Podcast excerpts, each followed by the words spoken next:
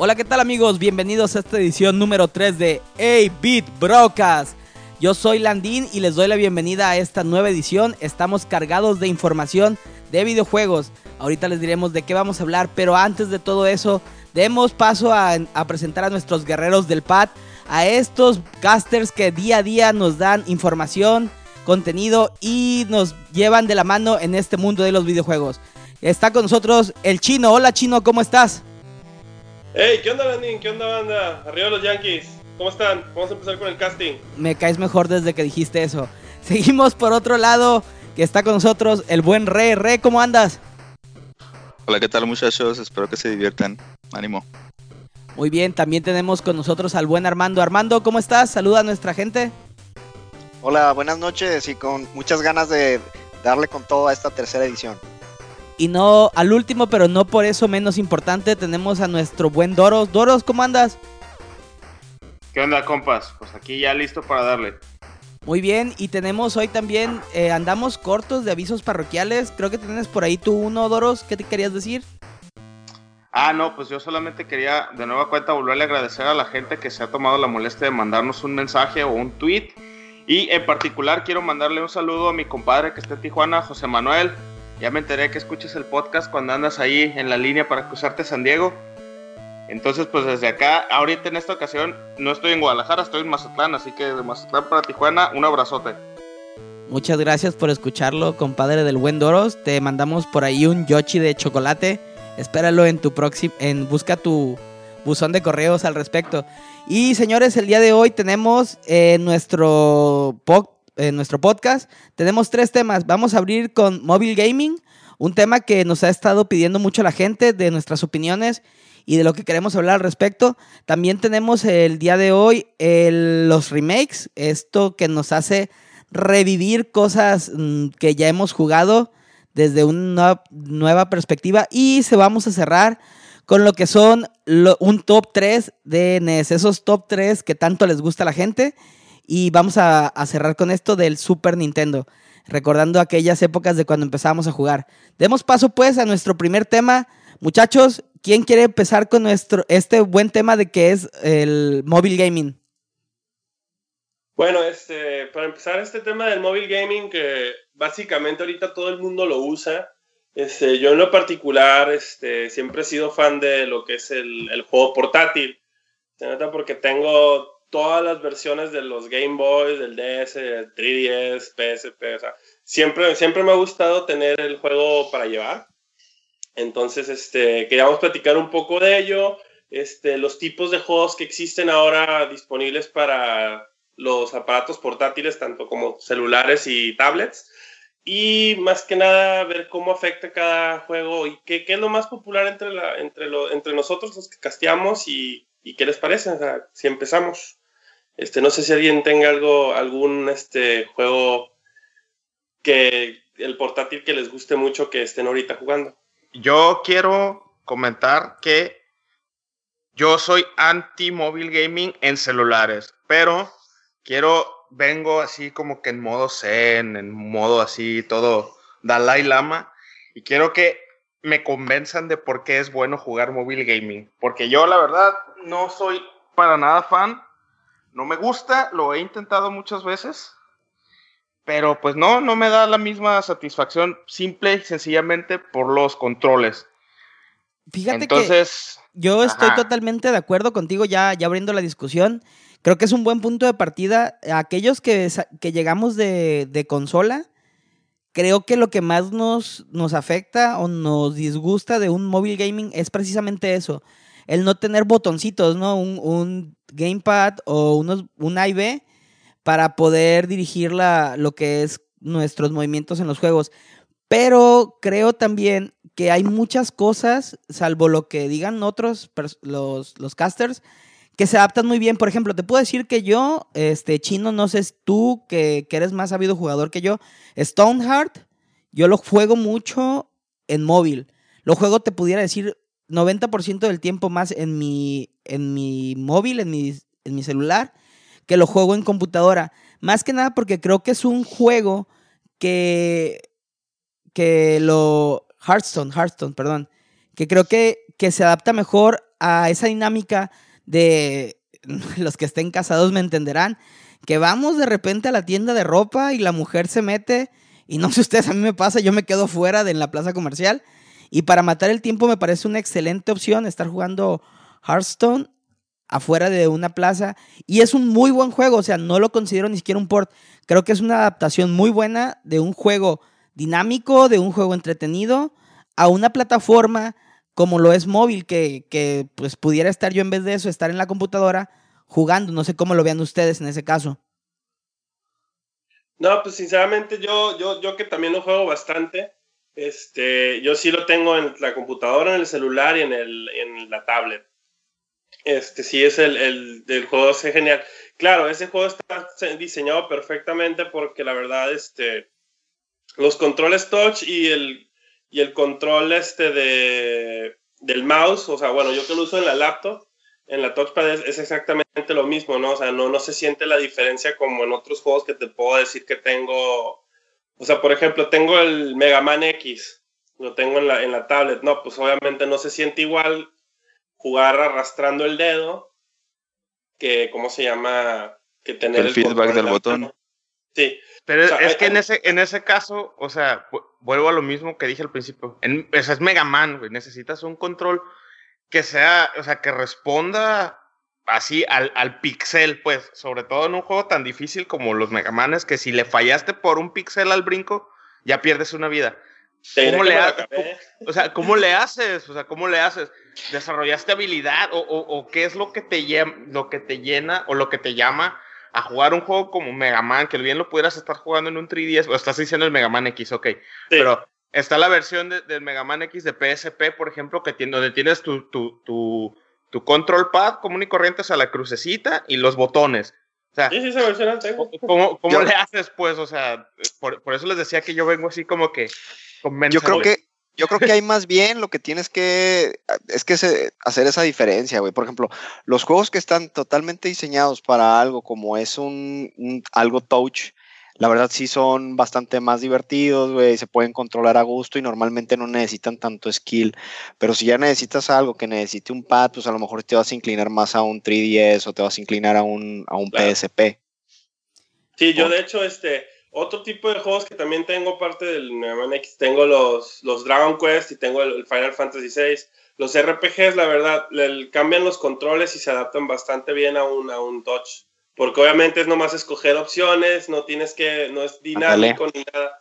Exacto. Te lo, puedes aventar el juego como si nada y perfectamente los, te, los, te los avientas. Fíjate que yo intenté, eh, Chino, el, el, el, acabarme el Dragon Quest 1 y no, no, no me terminó de gustar, pero sí, sí, no sé, como que le faltó algo, aún, aún jugándolo de manera touch. yo como, yo como, como mencioné en el episodio pasado, que yo soy así Final Fantasy fanboy de corazón, así me tuve que tragar mis palabras porque tenía muchas ganas de jugar el Final Fantasy Dimensions, que ya saben que es este un juego original de Final Fantasy diseñado específicamente para, para, para celulares y tablets.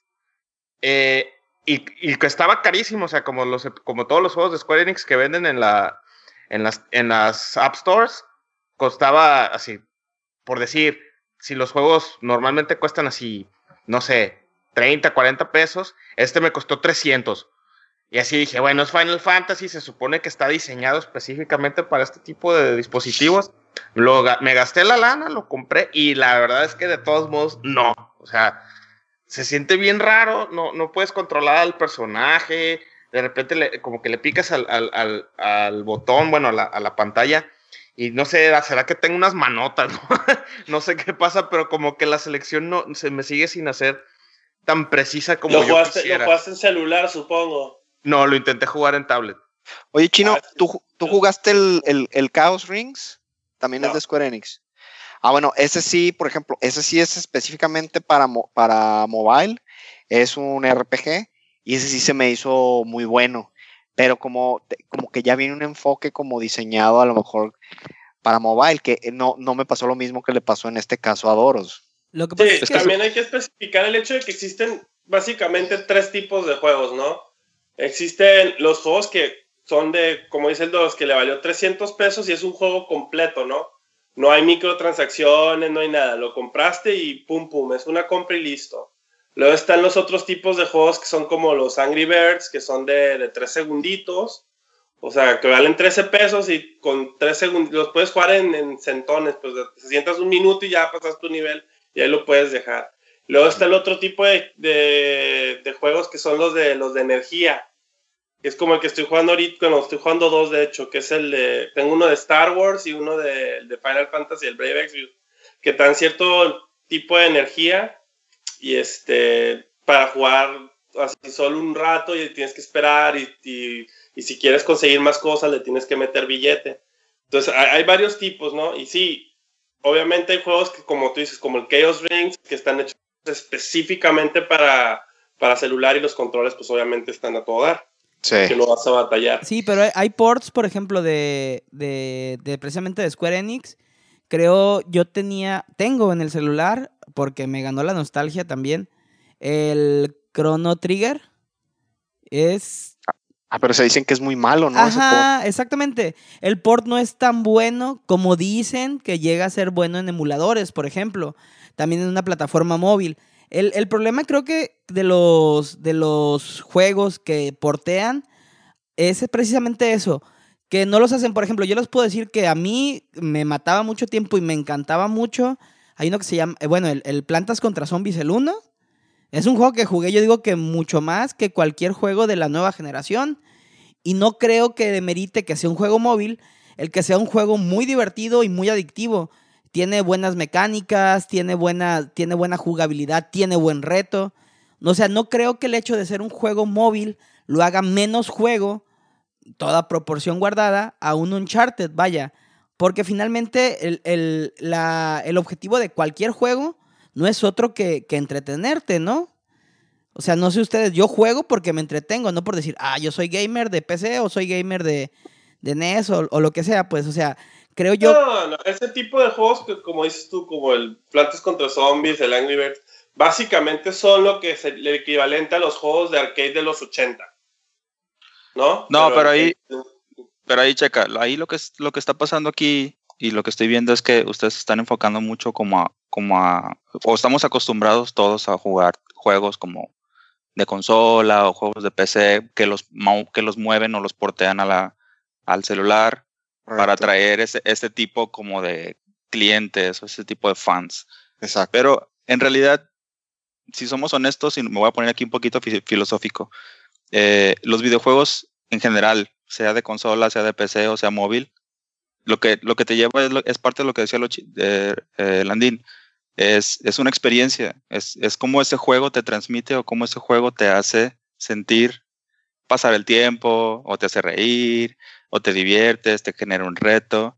Entonces, a lo mejor para algunos, probablemente no nosotros, digamos, bueno, es que, es que un, un Mega Man X o es que un Chrono Trigger.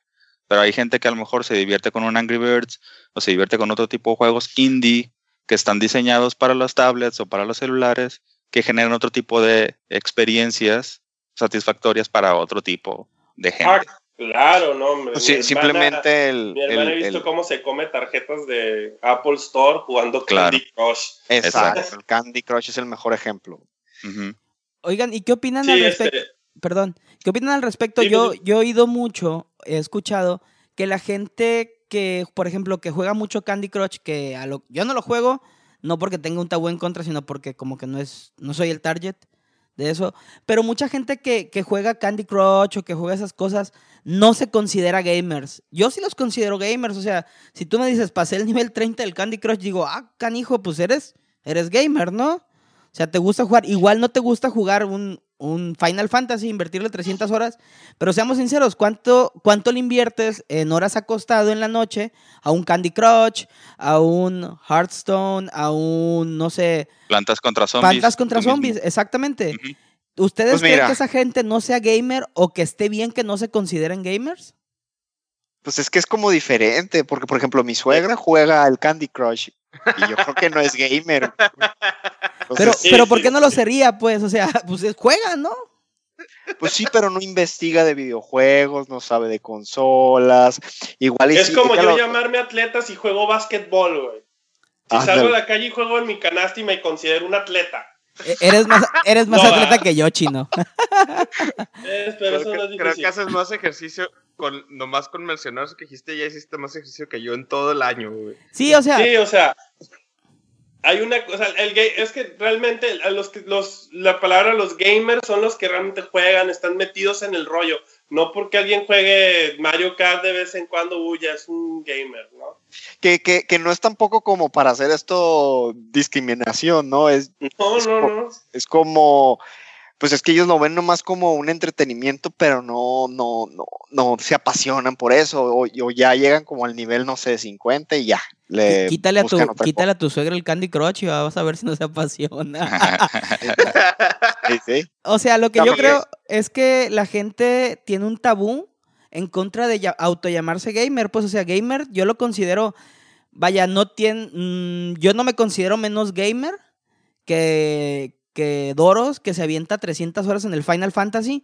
Y yo ahorita no puedo, la verdad, aventarme eso. No me considero menos gamer que él por no hacerlo, pues. Y yo sé que, que, bueno, yo tengo toda la vida jugando Nintendo y todas las cosas. Pero no por eso, si, si de repente veo a mi papá jugando Candy Crush, no lo consideraría gamer. O sea, se me hace chido el incluirlos, vaya, en, en este micromundo que tenemos nosotros, que antes era así como de relegados y que creo que el celular se ha democratizado mucho. Hay mucha gente que, que se vuelve gamer jugando Candy Crush. Claro. Sí, y ahí también, Sí, sí, estoy de acuerdo.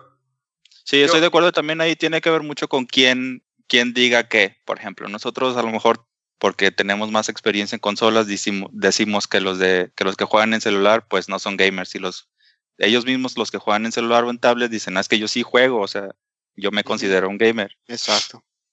Y es más bien ahí como depende de la perspectiva, como cada quien.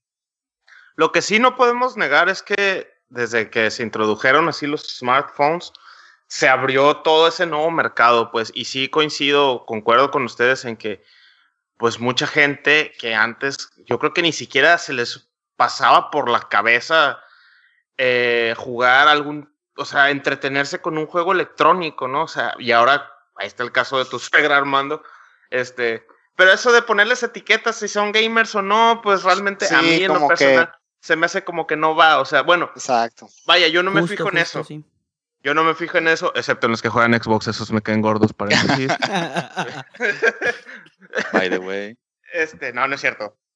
Pero sí es cierto. Tam- También los No, pero no, no que el, dejen de el- cosas. el- el- el- el gamer en general es como se llama, el, el que tiene, el que juega y el que tiene un gusto sobre el, el interés más que nada en el mundo de los videojuegos. Sí. No nomás porque Yo- juega un... O sea, yo no mi nomás queja- por- ¿eh? Sí, perdón, perdón, te interrumpí, continúa. Sí, o sea, es más que nada tener el interés sobre el Exacto. mundo, los juegos. Por ahí va.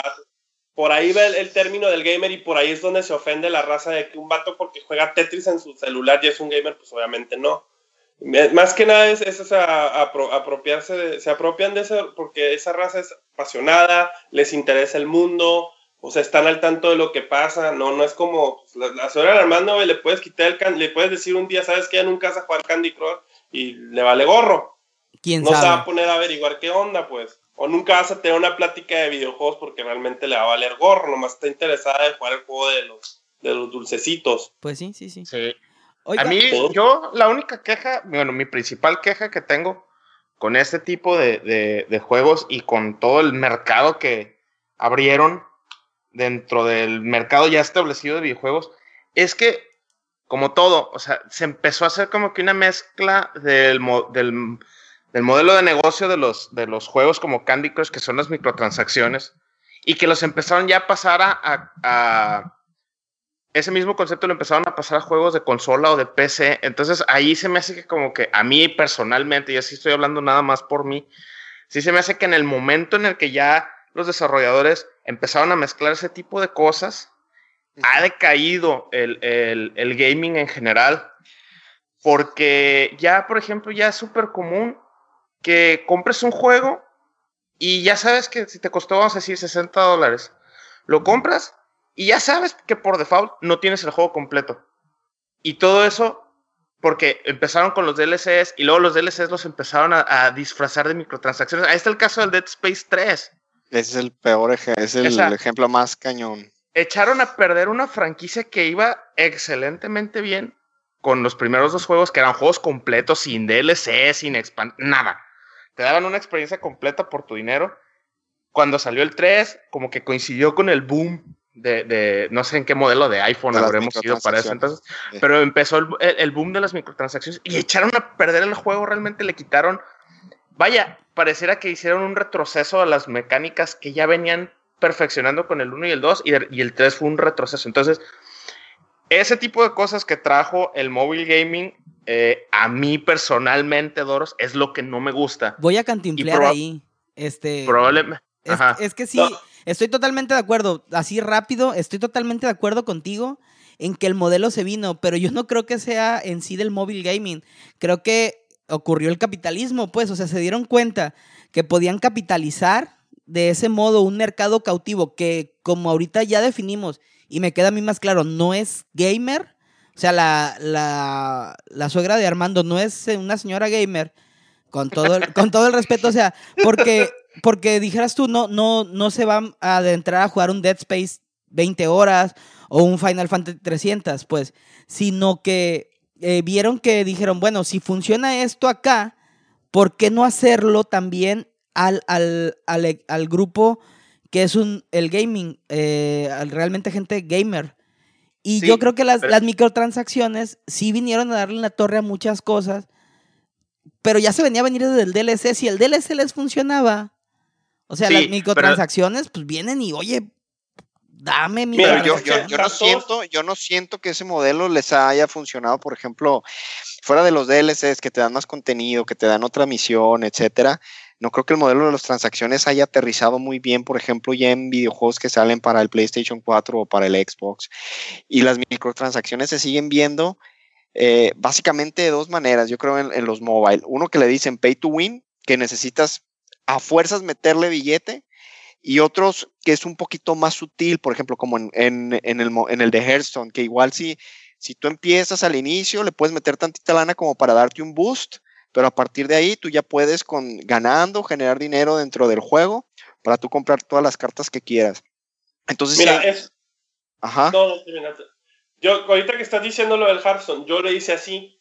Yo cuando empecé a jugar, sí, compré pero eso es diferente. El, es que eso también cuenta mucho cómo la compañía trata el juego.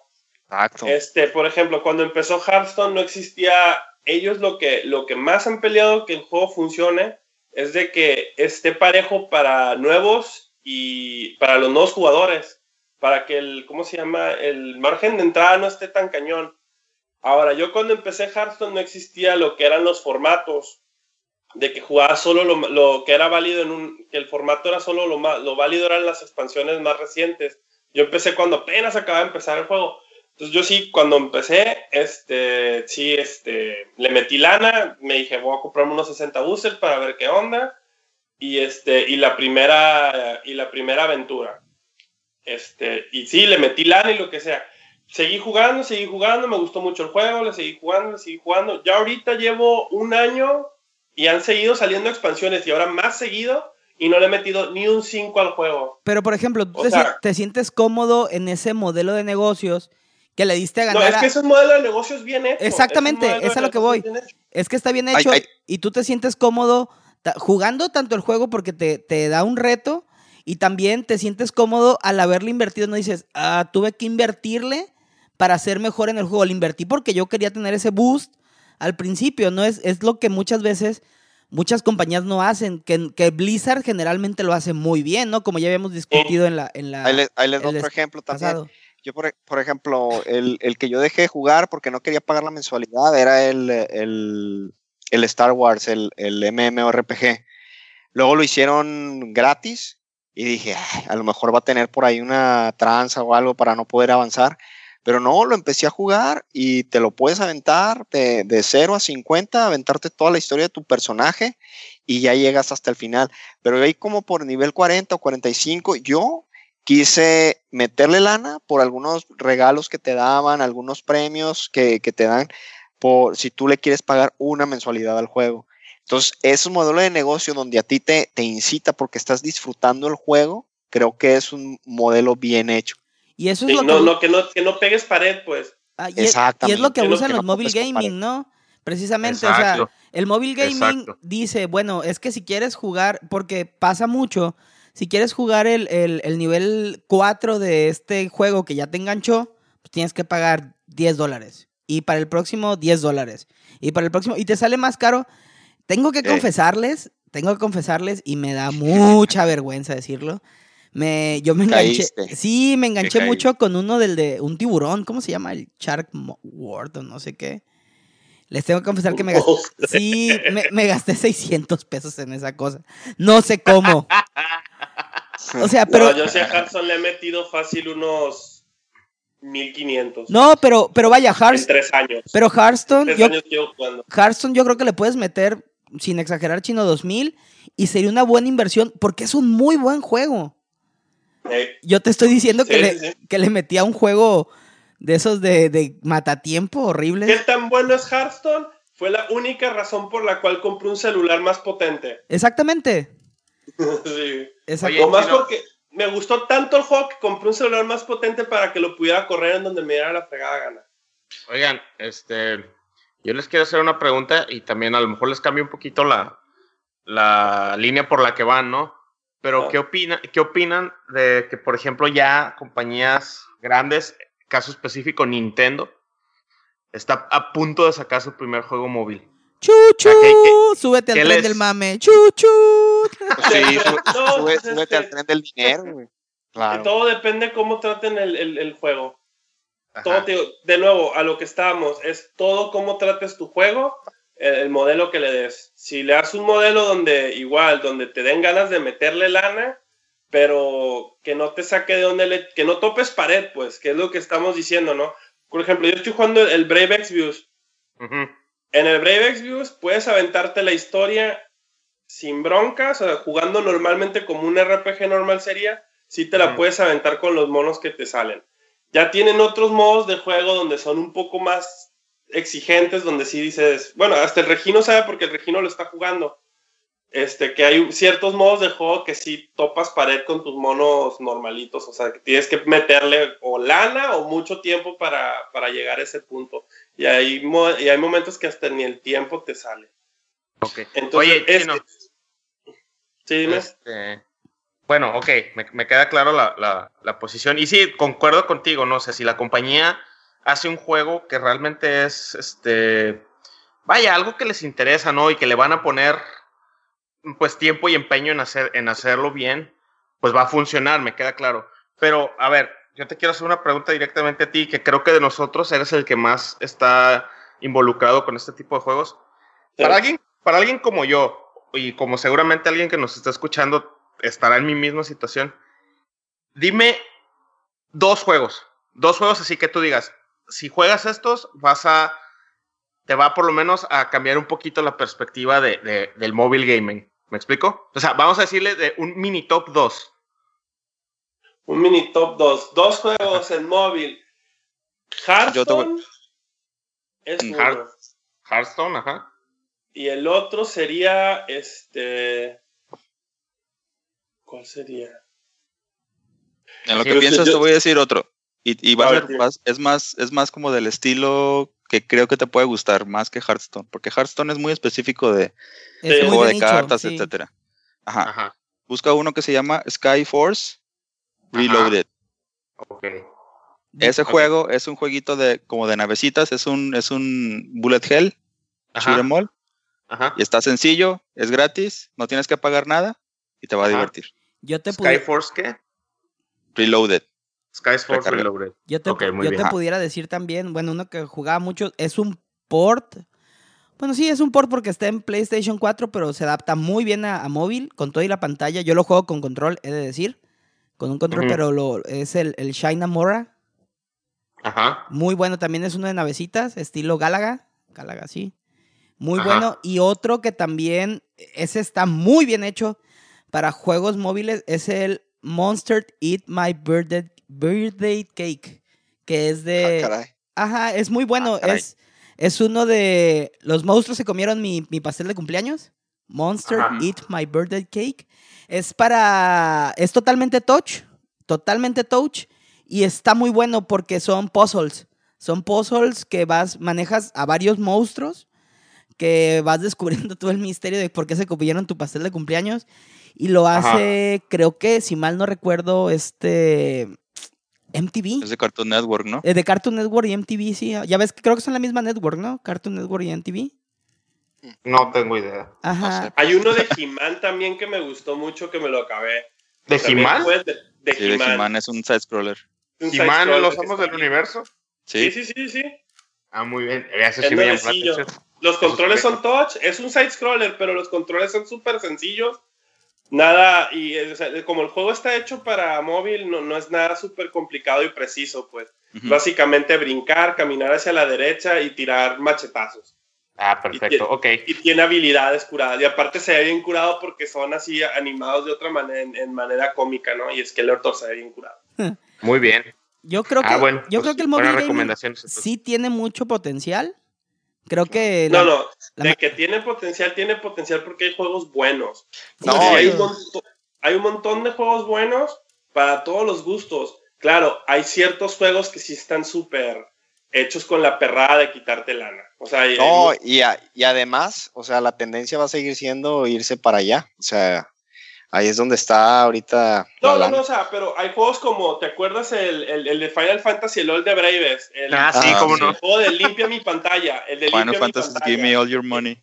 Sí. Sí, o sea, el juego ni siquiera tenía chiste. Lo único que tenías que hacer era tallar tu pantalla, darles dinero y a ver si te salía el mono que querías. O sea, el juego te ponía todas las trabas para decir, así casi casi te gritaba, Sí. ¡dame lana! Ser un rip-off de lana. Y- Totalmente. Sí, sí, sí. ¿Saben de cuál no hemos hablado? juego- ahí sabes cuando es un juego mal hecho.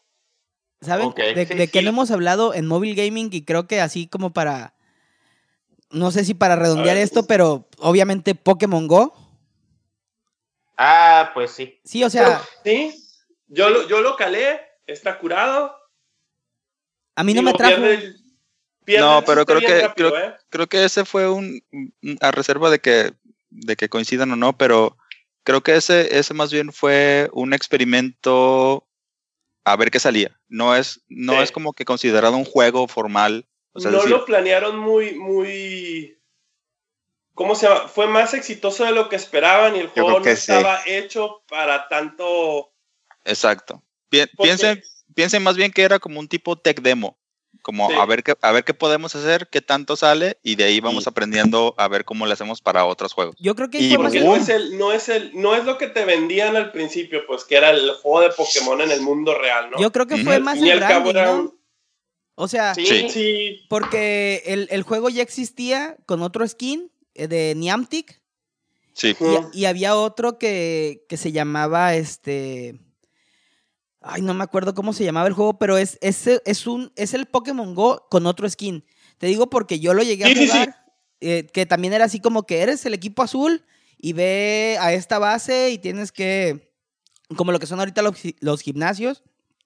Y era muy Creo que malo. ese juego pues. que dice se llama Ingress, ¿no? O se Ingress, exactamente, Ingress.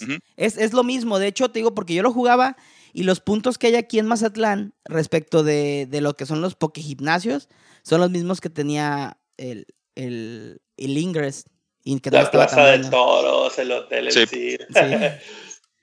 Pero, Sí, no, yo sí lo calé, la neta, mira, esa, ese juego fue, fue un hitazo, pero como que no lo planearon muy a futuro, así de que, ¿y luego qué? Porque, bueno, yo ya me acuerdo que yo estaba en un bar a las 3 de la mañana y alguien está, sacó el teléfono y nos tomó fotos con Pokémones en la cara. O sea, en media borrachera. o sea, todo el mundo lo estuvo jugando por un rato, ahorita ya nadie lo está jugando, obviamente. Duró como una semana, ¿no? El hype. No, sí Oh, duró hombre, duró un rato. Duró un Duró rato, un sí. yo te puedo decir rato. que todavía veo gente ahí cuando salgo de trabajar, como a las 10, 11 de la noche, por ahí por la Universidad Autónoma de Sinaloa, aquí en Mazatlán. Gente de todas las edades todavía cachando sus Pokémones. Está medio Bueno, feo, pero bueno. De Sí, o nueva sea, cuenta, pues, me declaro ignaro. Obviamente de- pega el, el hit de la, la popularidad y luego ya se nivela, ¿no? Al- Luego ya nomás se nivela la raza que realmente está jugando. Ujú. pero pues, obviamente no, ya pues, no tuvo tan, ya ahorita ya no está haciendo el efecto y mucho menos ahora que ya salió un juego de Pokémon como se debe y ya todo el mundo ya está jugando el Pokémon bien. Pues sí. O sea, no hay nada como el, el portátil original, ¿no? Pues sí. O sea, que eso es, creo, que eso es todo, creo que todo, que todo el mundo pensaba que iba a ser esta onda, ¿no? Que iba a eventualmente evolucionar a ser lo que es el videojuego normal. Pero nunca llegó a eso, pues sí. Pues Pero pues nunca llegó a eso y porque, no sé, les falta de talento. Sí. Chance en un futuro ya lo vuelvan a hacer otra vez igual, pero ya planeándolo más. ¿Algo más que quieran decir del móvil gaming, chavos? Estuvo buena la discusión, me... Creo que es un tema que vamos a volver a abordar en algún momento porque creo que el móvil gaming da, da para mucho rato, ¿eh? Claro. Sí, hasta para un top 3 top 2, como dicen.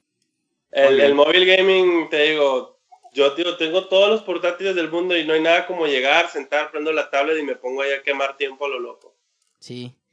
Sí, sí, sí, ya, ya te tomó forma esto. Ya no, ya, ya, ya estamos, estamos muy, mucho, muy adelante de, de la época de cuando nomás había el Tetris. O el juego del gusanito en el celular. de la culebrita. Pero bueno, también nuestros escuchas, ¿qué opinan respecto al móvil gaming? ¿Cuál ha sido su experiencia?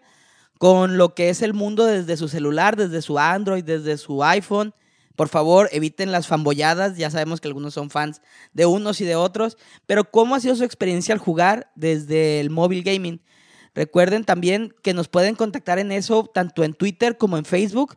Nos pueden encontrar como Brocas y nos pueden decir sobre este tema qué es lo que ustedes sienten y qué es lo que han visto al respecto. Y si no, nos pueden mandar un mail a abitbrocas.gmail.com. Creo que con esto cerramos nuestro tema de móvil gaming y damos paso al siguiente.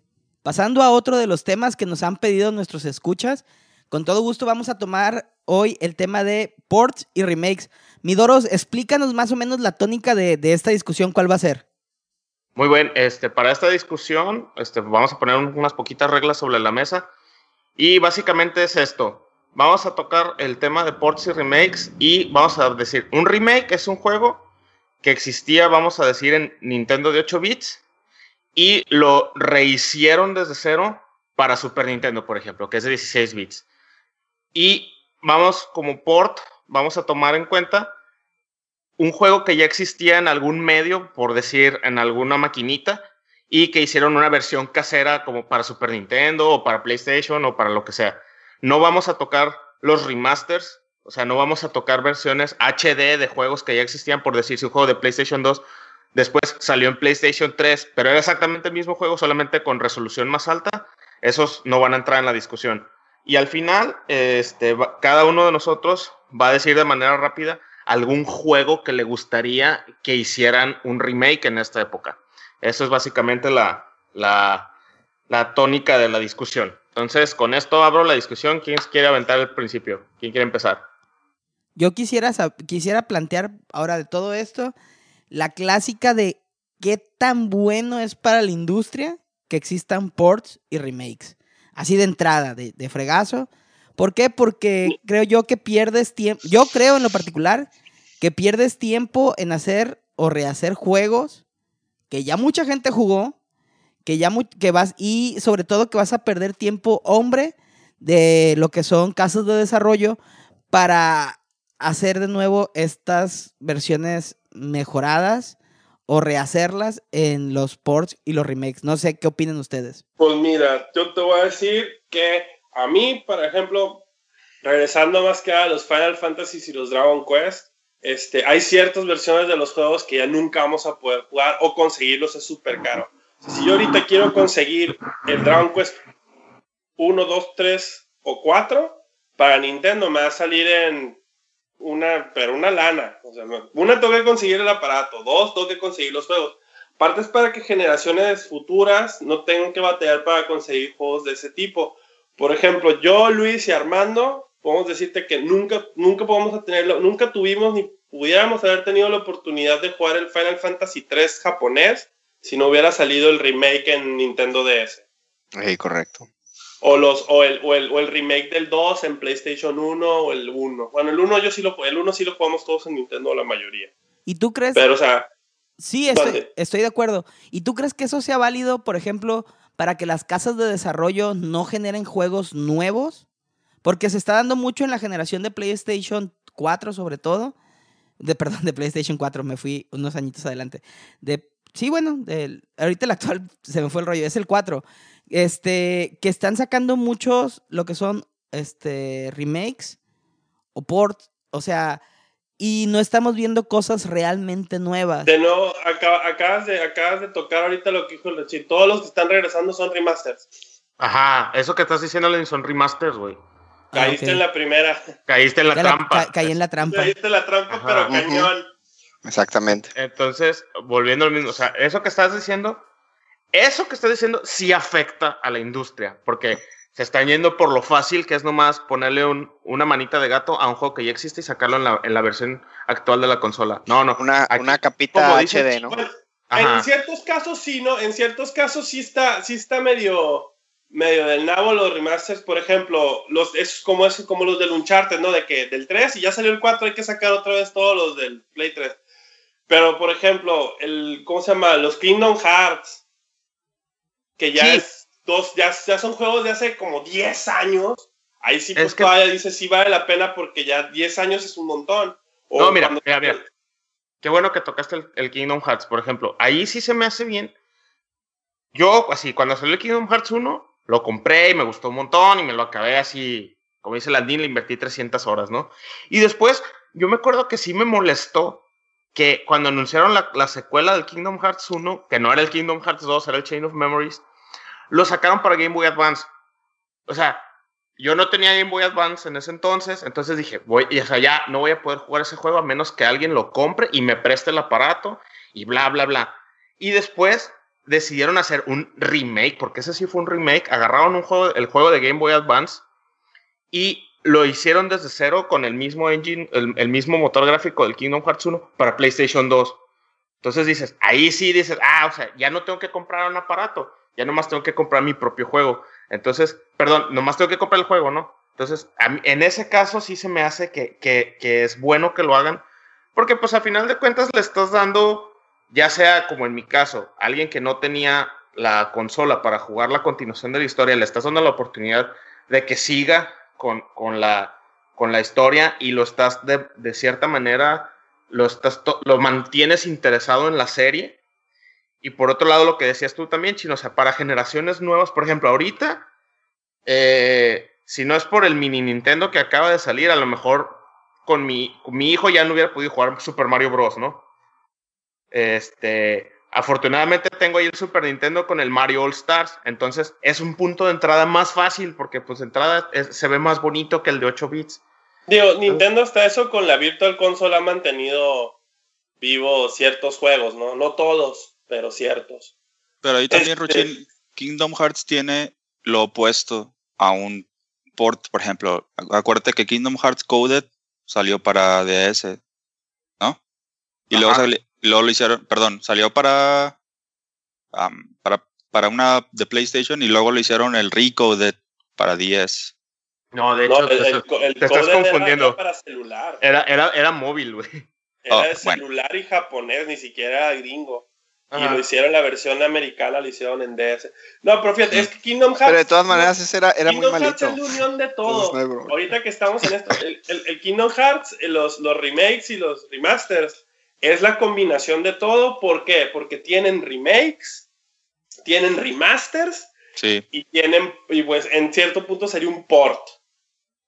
Este, porque, por ejemplo, tienen en, las nuevas versiones, por ejemplo, ahorita va a salir la versión de PlayStation 4, que son las dos compilaciones de PlayStation 3, pero en un solo disco, ¿no? Y ahí sí es, hay remakes, remasters y, y ports. hay las tres cosas en un solo jalón.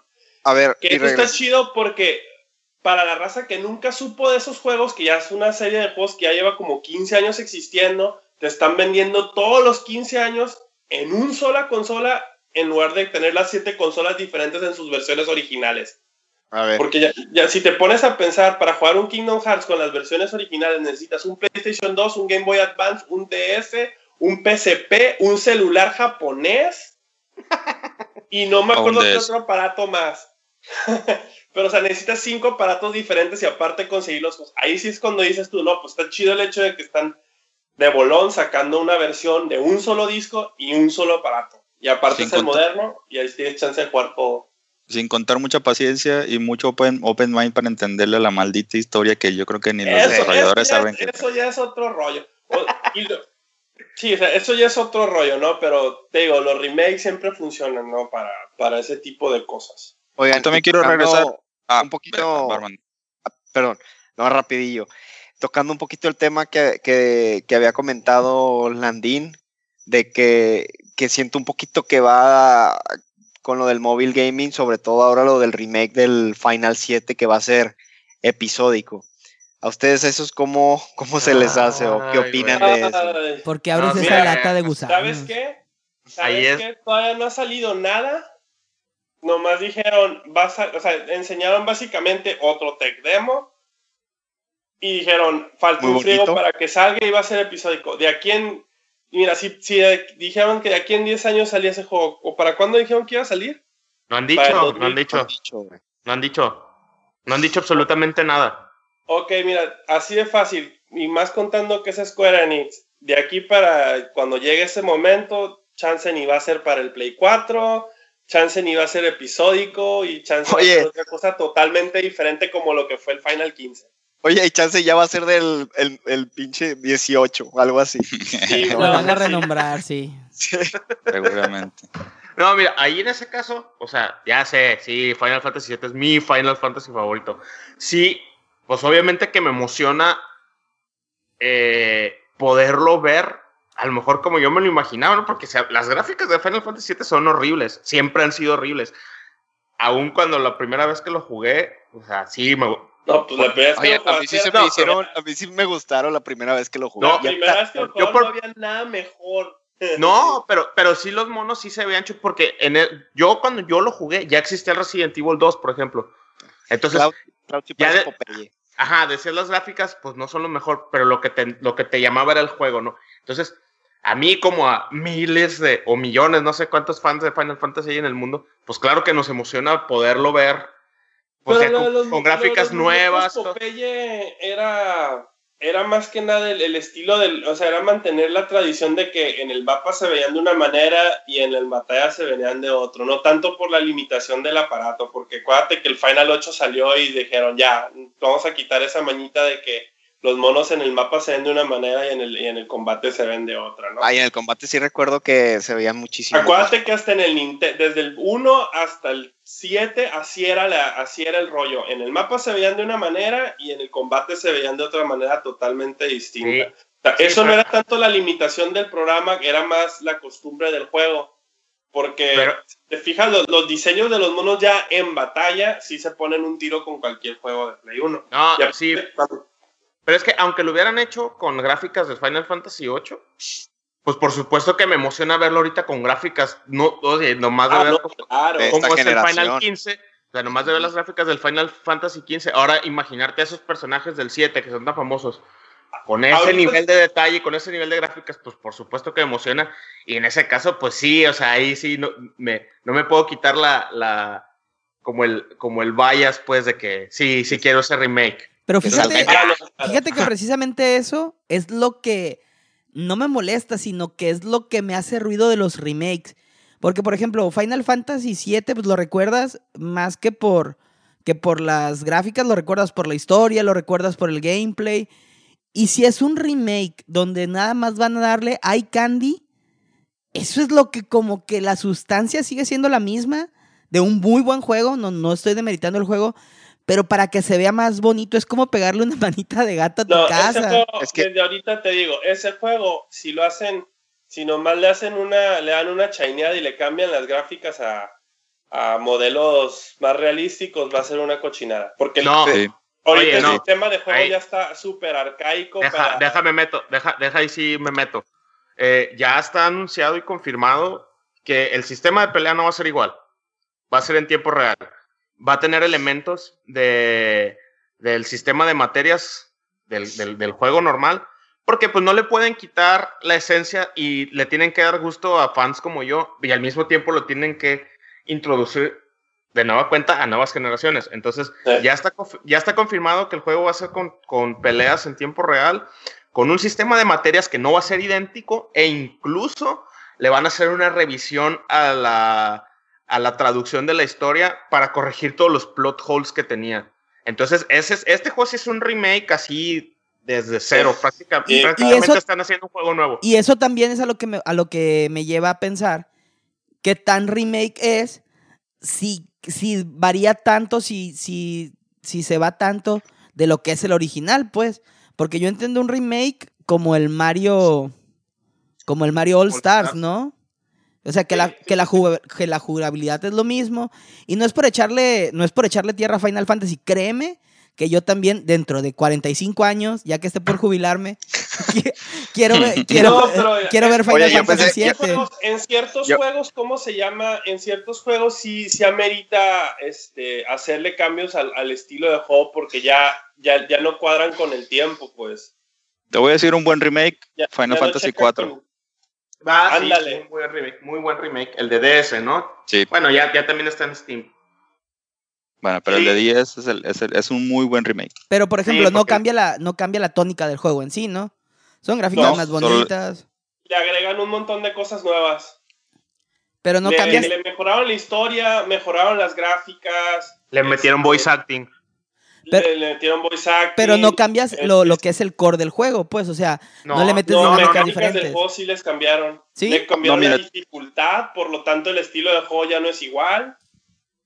Este, sí le metieron hay- muchos cambios para hacer- dejar el juego fresco.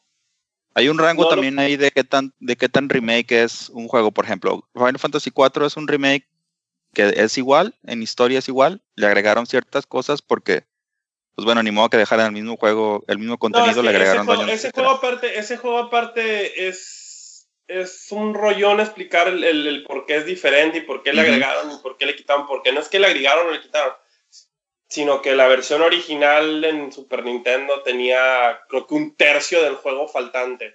Porque no lo pudieron traducir y no lo hicieron bien. Aparte le quitaron como 20.000 mecánicas al juego.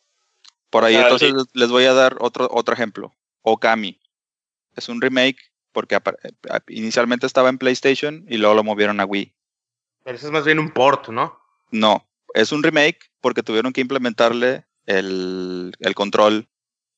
El gimmick. No es un port tal cual porque no es un, no es un copy-paste a otra consola. Tuvieron que, tuvieron que implementarle, tuvieron que rehacer o, o no rehacer, hacer la parte de que, de que, la, de que la brocha la movieras con el Wiimote, de que los, los controles eran diferentes, no son los mismos botones en el control de Play y en el, en el control del Wii. Ese es un remake como a medias, por así decirlo. Sí, porque es- es- rehicieron el sistema Pues de sí, juego. eh, eh, bueno, lo, lo- lo dejaría como un híbrido, ¿no? Como parte Ajá. remake, parte port.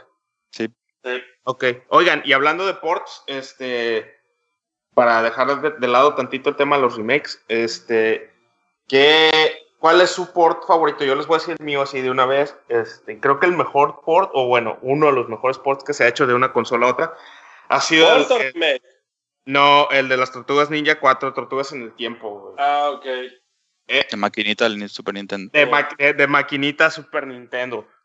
Porque, vaya, güey, eh, eh, o sea, ese juego, pues cuántas moneditas de, de 50 centavos en ese entonces no nos habrá consumido, ¿no? A cada uno de nosotros.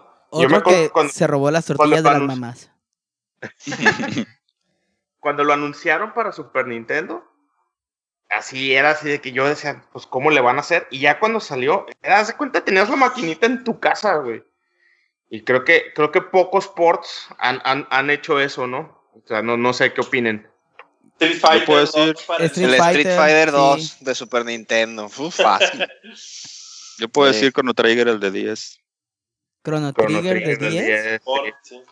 Uno Sí, es un malísimo. Esa es la mejor. esa, en No, no, mi- no, no. En mi, en No, mi no. opinión es la mejor versión. En De tu hecho, la- opinión y en la de todos, es la mejor. Sí. la mejor. Es la Es la- mejor versión. La mejor versión de Chrono Trigger es definitivamente la de DS. Porque agrega las, las, las cinemáticas que le metieron a la versión de PlayStation 1 Ajá. sin los loading times del. Y aparte, formato de CD. aparte le pusieron el esquema de control con la pluma y no está gacho. No, No ah, y mal. Los dungeons que- extras también. A los Los dungeons. dungeons extras. Y algo que, que muchas personas no saben, porque ya he, he platicado con, con varias personas sobre, sobre esta versión de Chrono Trigger, muchas personas no saben que la versión de DS trae un final extra. Aparte de los 12 que ya traía, trae un, un, un treceavo que lo liga directamente con Chrono Cross. Que bueno, ya si es mala secuela o no de Chrono Trigger, eso es punto y aparte, no lo vamos a discutir ahorita. Pero, o sea, es nomás así como un poco de trivia para... Y, y de los ports malísimos, el, no sé si jugaron el Killer Instinct para 64. No, bueno, Mira, por malísimos no es hay un malísimo, montón. no es malísimo. Medio mundo compró ese juego. Pero era muy Digo, malo. no O sea, ya, sí yo lo compré, yo lo tenía. Pero sí era muy una malo. limitas- No, pues también el, el Street Fighter 2 no es una no es un port perfecto de la maquinita. No, pero es se siente el- mucho pero- menos la pero- diferencia entre uno y otro. O sea, ve el final. Lo, el- lo que te, No, lo que te yo- mataba el Killer, In- el Killer Instinct de Super Nintendo es que no tenía los efectos acá de CG que traía la, Sí. la maquinita, pero en sí el juego de Killer Instinct a mí siempre se me hizo, independientemente de la maquinita o independientemente del Super Nintendo, muy malo. Era como muy prescripted los combos que tenías que A hacer. tampoco, nunca me gustó. Lo único que me gustaba era el voiceover de "Co- co- co- Combo Ah, Breaker. claro, eso, eso Es lo que nos dejó. en tu celular. Yo les puedo decir que un port malísimo, el Batman Arkham Knight para PC. Ah, Horrible. Ah, no, ahí Todavía les sueño va. con eso. Ahí les va. ¿Qué considera? A ver, ahí les va este. El Tortugas Ninja de arcade, el de Nintendo. El de 8 bits. Ese es un remake. no se me y hacía era la neta, ah, eh. Cuando malo. salió medio mundo se volvió loco, pero yo me acuerdo que. De hecho, era ¿Qué? muy bueno. Era un muy Sí, buen, sí, sí. era una El muy buena versión. No, el 1 Digo- no, el, el 2. Digo, el que empiezas Sí. en el edificio que se está quemando, ¿no? Ese, ese. Eso no. Ah, sí, ya. La maquinita era la onda, pero fue a hacer de Nintendo. Obviamente no se ve igual, pero el juego está bien peor. Ah, Sí. ok, pensé que le estabas tirando. ¿no? Castlevania es un port. que le estaba también. tirando popó. Sí. ¿Castlevania Sí. es un port? Sí. Castlevania ¿El original? empezó como maquinita. ¿A poco? El de PlayStation 1, el Chronicles, esa es la versión de maquinita. Ah, dificilísimo. Era un tragamonedas, yo creo. No, pues, ¿Tú lo tienes, no, Doros? yo tengo el Chronicles de PlayStation 1, sí. Yo, Ah, yo, es pensa- del- yo pensaba que era un remake. Fíjate, No, yo, yo pensaba que era un remake del de 8 bits para PlayStation, güey. no, no, no, no. Es un port. Oigan, pero hab- volviendo a hablar de ports malos, yo, yo tengo uno que a lo mejor va a ser difícil de superar, pero la versión de Mortal Kombat 1 de Super Nintendo. Eh, Malísima. sí, muy malo. No, pues no tiene, no tiene la Es que estaba censurada también. Sí, aparte Sí, le quitaba el flavor de, Fue de la relajo, Kombat. porque ya para cuando sacaron el 2, ya el 2 estaba al trancazo. Caso, o sea, y curioso, ¿no? Que de una misma franquicia hayan hecho un port muy malo, sí, por la censura, por lo que tú quieras. Pero el caso es que el, la versión de Super Nintendo de Mortal Kombat 1 no tenía fatalities por empezar, no tenía sangre. Entonces, No, sí tenía fatalities. Sí, pero estaban rebajados. Editados. sí, Sí. editado. Johnny Cage no te, no te tumbaba la cabeza, te, te pegaba un patín que te atravesaba nada más. Sí, sí, La sí. sangre era gris. Pero Era, casi- era, era, era saliva, no era sangre. El Sub-Zero, sí. te con- en lugar de arrancarte la cabeza, te congelaba y te deshacía. O sea, pero, o sea, parece Eran- casi, casi, casi le hubieran podido poner nomás combat, güey, y ya. no, pues Y- es- Y caso contrario con el 2, el 2 es un muy, muy, muy buen port eh, de el maquinita 3 Super también. Nintendo. El 2 y el 3 ya, el Ultimate, todos son muy buenos ports. De ahí en adelante supieron cómo trasladar esos juegos bastante bien. Y es, es lo que yo siempre me he preguntado, ¿por qué los desarrolladores hacen ports cuando los limita cualquier cosa? O sea, o la censura. Se llama dinero, Landy. Se llama dinero. Sí, es, es a lo que voy, pero hay, como hay muy malos, pues se demeritas mucho el juego. Ah, no, claro. Mira, ¿sabes qué juego iban a hacer un port y los al final se arrepintieron? El, ¿cómo se llama? El Street Fighter 1. Street Fighter 1, Estaba- sí, sí, sí. El Street Fighter 1 estaba, había una versión, bueno, sí hubo, sí hubo ports, pero había una versión que iba a ser para el NES y no lo sacaron. Qué bueno. Yo Qué te voy a decir otro ejemplo, Landín. Es- Porque todos los otros ports estaban horribles. Otro. Ah, perdón. A ver, Regino, ¿cuál ibas a decir tú? Final 7 de PC. Ah, traía midis, es sí. cierto. Muy mal. No. ¿Sabes cuál es Sí. peor? El 8. Para PC. Para Ah, PC también. Eh, El, el 8 No, no, para no, PC no. es peor que el 7 para PC. El, el, el, el 7 para PC pues, se veía como juego de PC con midis, sí. Pero el 8, o sea, fueron tan flojos los güeyes que lo portearon que ni si, o sea, el juego te pedía escoger un slot para el memory card, güey. Ni, ni siquiera eso le quitaron agregado a que usaba midis, güey. Oye, pero eso sigue pasando todavía. A- ahorita das de cuenta que están volviendo a, a sacar. Ya ves que estaba tratando de jugar el Tales of ¿Alguien jugó Sympho- los- el Tales of Symphonia, güey. Sí. Pues es igual. Este al- cuando recién salió, estaba incompleto. Te metías a los menús y haz de cuenta que venía la descripción en inglés y en algunas partes incompleta y en algunas partes en chino. Porque Ay, ya tenían que ya, ya tenían que sacar el juego a tiempo. Y ya después lo empezaron a arreglar con parches. Oye, ¿y qué dijeron? y- Así como que, pues está en chino, no hay pedo. No es muy importante en la trama. y No. No, sí, no, no lo van a neta, entender. más del menú, pero ya después lo, lo fueron parchando, pero varias cositas así de, de frame issues, de que nomás lo podías jugar con, con cierta de cierta manera, pero ya lo fueron corrigiendo poco a poco, pero dices, no manches, ya en estos tiempos y siguen con eso, pues. Un port muy bueno. A ver, no, no, depende si les gustan los deportes. Los NBA Jams. Sí, ¿De muy Super bueno. Nintendo? Sí. Eh, A, a mí no, a mí nunca me ha gustado el básquetbol, pero ese juego sí, sí lo Es llegué. O sea, sí lo jugaba mucho. Pero Sí, es que era muy para Wii. bueno. sí, porque era un- no, era un, no era un simulador de básquet como los de ahora, pues era un juego arcade. Eh, estaba Ah. divertido, pero las versiones de Super de ese juego estaban bien chidas. Que a mí siempre me han gustado más los, los arcades que los simuladores, he de decirte. Sí, no, En todo. pues, Sí. A mí no- nunca he sido muy fan de... Ya, el FIFA me empezó a caer gordo en el momento que ya lo hicieron demasiado... Ya se fueron demasiado a lo real. Sí. Oigan, y no, no- no hemos tocado el, el remake del Resident Evil 2. ¿Qué opinan de ese? Y ojalá lo saquen algún día de estos. Eh, porque a mí, bueno, ese es eh, bueno, el caso del Final Fantasy VII, ¿no? Que lo hagan, yo esperé que lo hagan un remake, eh, no solo porque van a hacer las gráficas desde cero y motor gráfico, pero que le... ha- Imagínense en Resident Evil 2 con los controles, por ejemplo, del Resident Evil Revelations. No, di- no dije del 6 ni del 5, porque el Resident Evil 5 y el Resident Evil 6 son más como Call of Duty, ¿no? Y, y los el Revelations 1 y 2 son como Resident Evil Old School De con, con, con controles modernos. Entonces se me hace que Pero Pues los ojalá- controles ojalá lo- como son como los del 4, ¿no? son como los del 4, pero te puedes mover mientras disparas. Sí, a mí... me- Ah, pues como los del 6. Pero no porque en el 6 corre el mono y es así como Rambo, güey.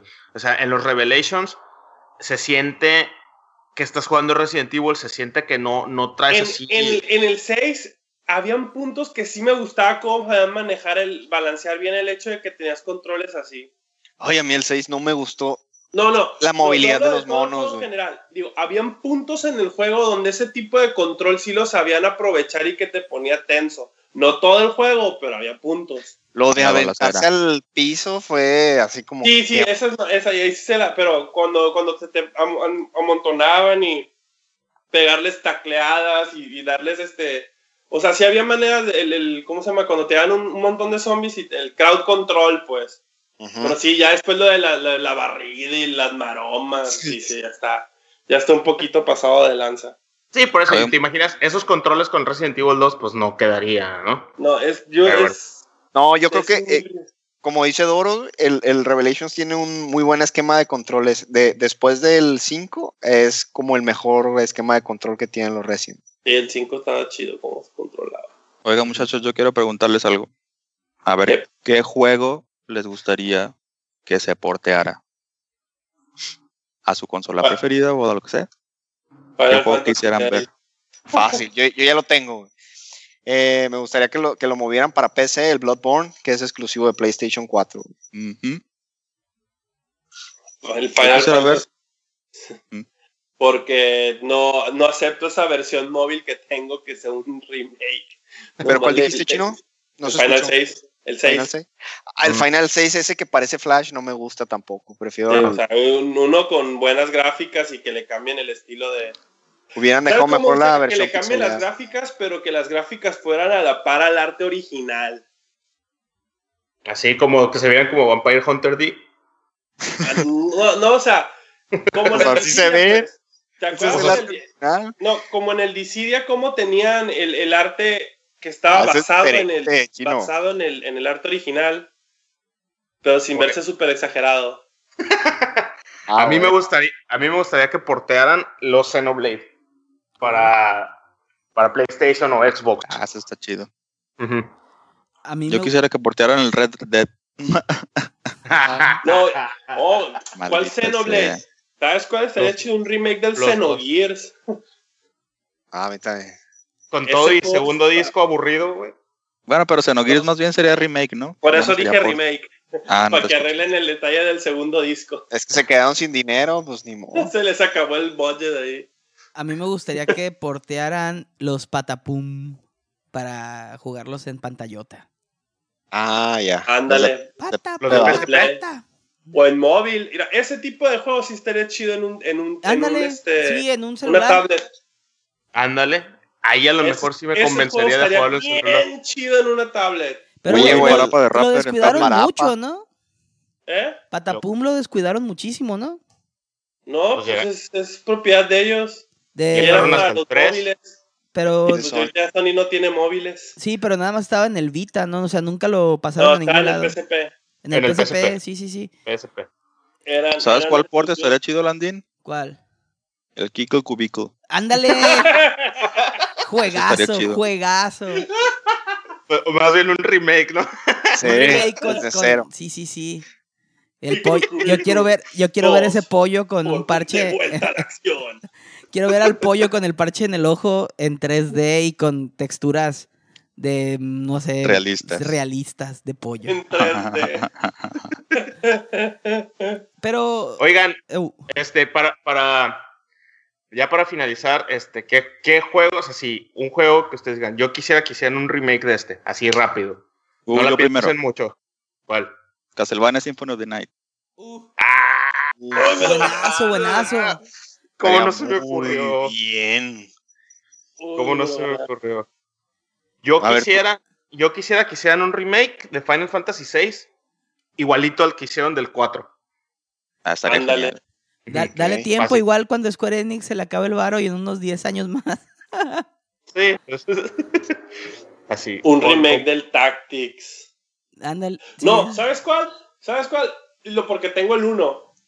Un remake del Mega Man 2, pero como era el, el de PSP, el de que era en 3D. Ah, Ah, como. El el. que era así, todo cute y curado. ¿Cómo, se en llamaba? verso- pero el El. Power Up. El Power Up. El, Mega Power Man Power Up, Up. me- Ajá. el Mega Man Power Up 2, güey, me hubiera gustado. Porque el Muy 1 bien. estaba bien original, pero me hubiera gustado más que hubiera sido el 2. Sí, tú Armando, ¿cuál Sí. te gustaría?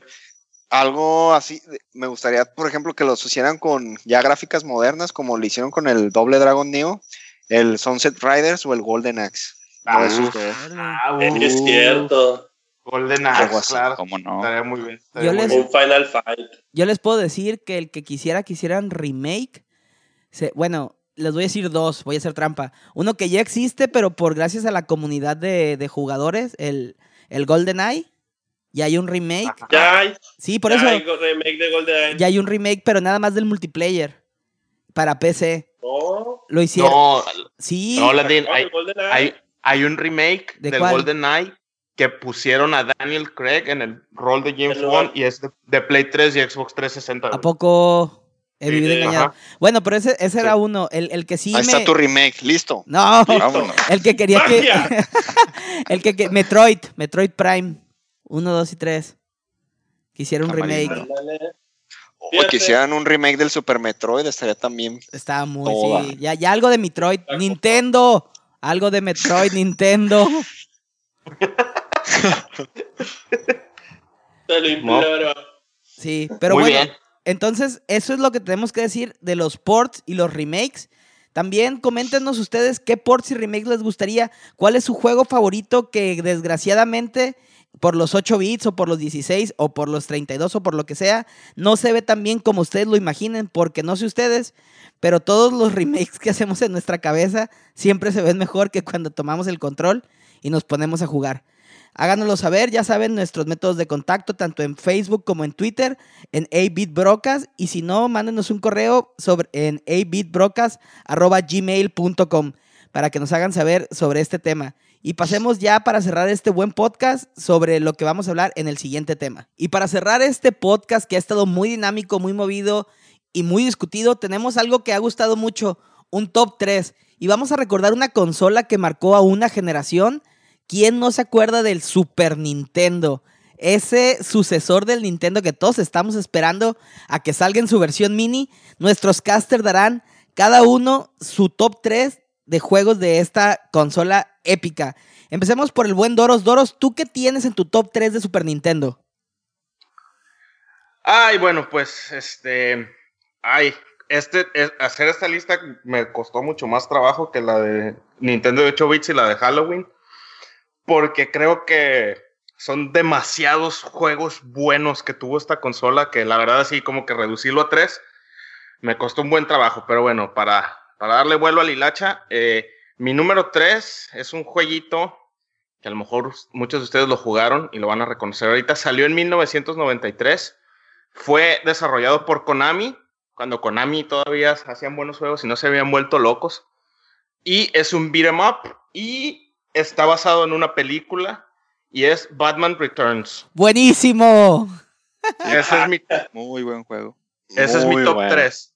Creo que a lo mejor me suena un poco exagerado, pero yo genuinamente creo que antes, o sea, todo lo que hubo entre Batman Returns de Super Nintendo y Batman Arkham Asylum de Play 3 y Xbox 360 no cuenta porque... Te voy a, ahí te ah, voy a tener que, y te lo voy a recomendar que lo juegues, el Batman, eh, las aventuras de Batman y Robin, la serie animada. Para Super Nintendo también, ¿no? Muy buen juego de Batman. Y ese es después del Batman regresa. Sí, sí, sí, estoy de acuerdo. Pero pero aún así, chino, o sea, yo, Batman Returns, yo de morrito lo jugaba y me sentía Batman, güey. O sea, tirabas trancazos, tirabas patadas, tenías batiboomerangs, tumbabas a razas de la moto, podías agarrar a, dos, a, los payasos, ¿te acuerdas que te atacan como payasos? los, podías, los podías agarrar así a dos al mismo tiempo de las cabezas y golpearles las cabezas entre ellos, como lo hace en la película el mono. Los podías aventar contra la pared, güey. No, no estamos discutiendo cuál es el mejor juego, o sea, ese fue porque, ese, o sea, no estamos discutiendo cuál es el mejor juego de, de Super, ¿no? Porque sí, pues, ahí sí, sí, sí, pero, realmente... Lo que digo, lo, lo que, que lo que quiero jugado ese Batman en lugar del Batman regresa, estuvieras diciendo ese Batman. Pues no, no sé. Porque sí lo jugué, sí lo jugué, el, el, el, el, Batman y Robin, el de la serie animada, sí lo jugué. Sí. Pero, y de hecho jugué muchos juegos de Batman, o sea, entre Batman Returns y todos los que salieron en diferentes consolas, el que sí está espantoso hasta, es el de. Hasta Arkham, hasta Arkham Asylum no había vuelto a sentir un juego de Batman en el que de veras dijeras, estoy jugando con Batman. Arkham es muy bueno. Entonces, coincido contigo. Ajá. No, no estoy diciendo que, que, que, el, de las, el de la serie animada sea malo o no. De hecho, es bueno. Y hubo juegos buenos de Batman, pero que te hayan dado ese feeling de soy Batman. Ahora sí que I'm Batman. No, yo no lo había vuelto a sentir hasta el Arkham Asylum. Entonces, por esa razón, Batman Returns es mi número 3. Y cuando usabas el Batimóvil también, y usabas los Batitest Tubes y todo, o sea, yo, también creo que, que, es porque tenías en ese tiempo beat maps como, no sé, Final Fight, que yo siempre lo sentía así como que muy faltos de historia, lo que puedes pedir a, un, a un beat de map, ¿no? Pero te, metías con Batman y me acuerdo que, que pasar a Gatúbela era súper difícil. Y luego las mecánicas del, del, pingüino, cuando te tiraba los cohetes, era muy bueno. O sea, era un beat em up, pero no era, no era con la fórmula que hizo Final Fight, que era, que era lo más popular en ese entonces de beat em up, ¿no? Sí, sí, sí, sí, sí, totalmente de acuerdo. Muy, muy bueno. Yo, yo apoyo la moción. Pero bueno, Armando, ¿tú qué tienes en tu número 3? Bueno, eh, yo, fíjate que pues yo, yo para hacer mi top 3, igual para el número 1 y el número 2 no le batallé mucho, pero a partir del 3 Eh, el, 3 y, el 3 y el número 4 he estado batallando así para cuál, pero ya me decidí de que para mi número 3 voy a meter el, el Earthbound. El Earthbound. Muy buen juego. Desde, que lo desde que lo comprabas, venía en una caja más grande que los juegos normal de Super Nintendo porque el manual era como una especie de manual y guía del mundo. Es decir, llegabas a un pueblo y podías leer tú en el manual más o menos en qué consistía, qué, qué, qué, normalmente se llevaba a cabo en esa parte del mundo. Entonces era muy interesante y te ibas y te metías muchísimo en el juego. Y los rascahueles. Ah, los rascahueles también.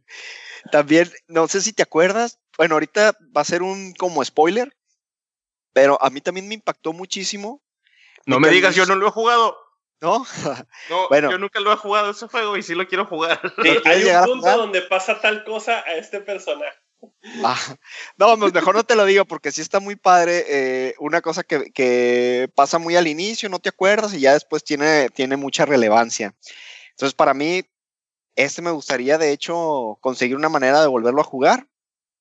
Y ya para cerrar, como dato curioso, el Earthbound lo sacó este HAL Laboratories, que es el de Smash Brothers, ¿no?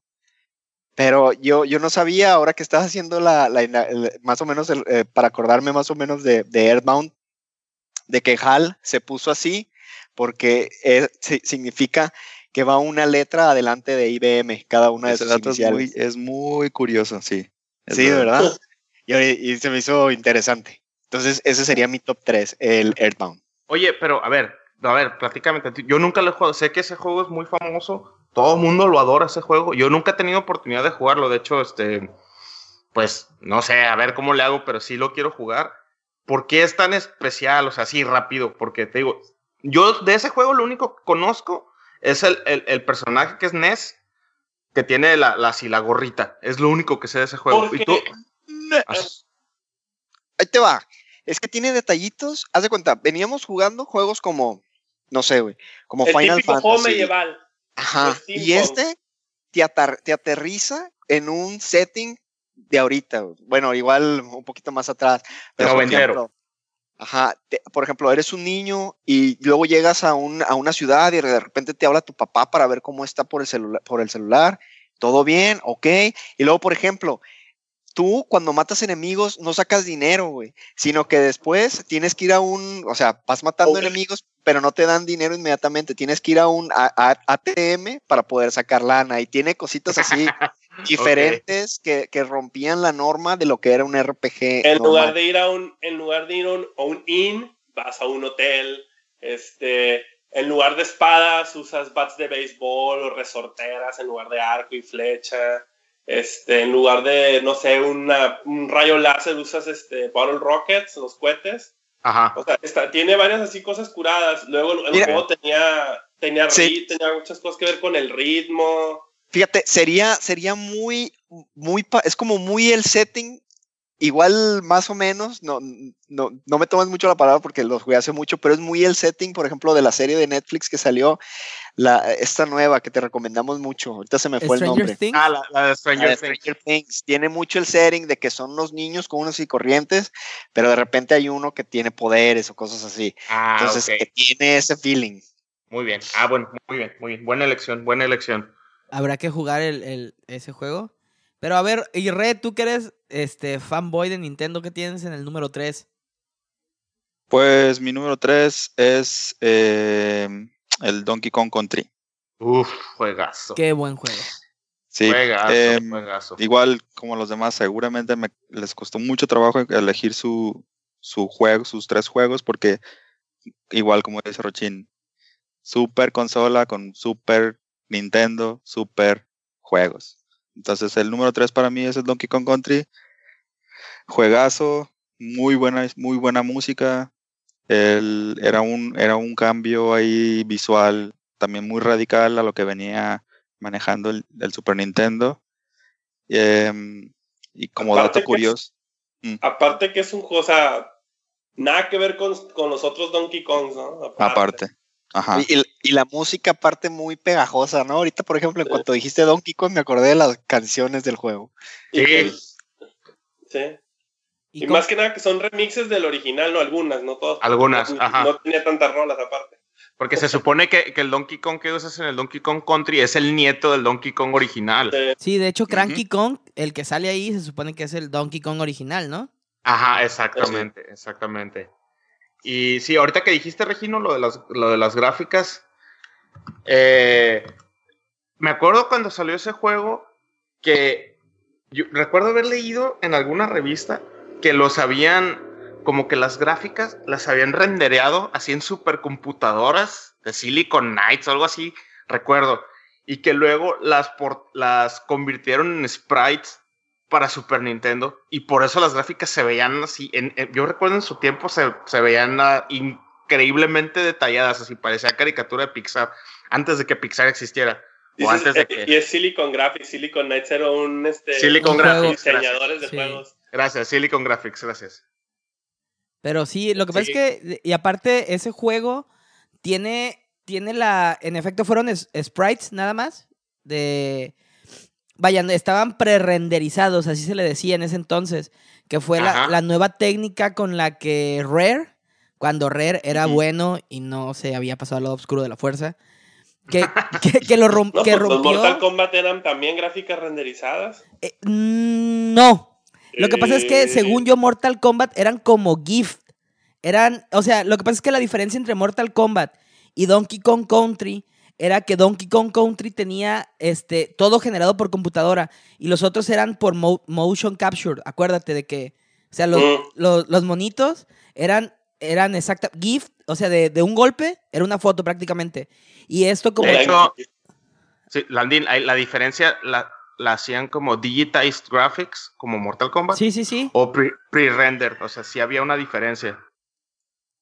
Sí, no, o sea, y era muy bueno. Aparte, era un yo me acuerdo que era un, un, juego que tenía un control muy, muy bueno, o sea, muy exacto, como los plataformeros generalmente de Nintendo tienen.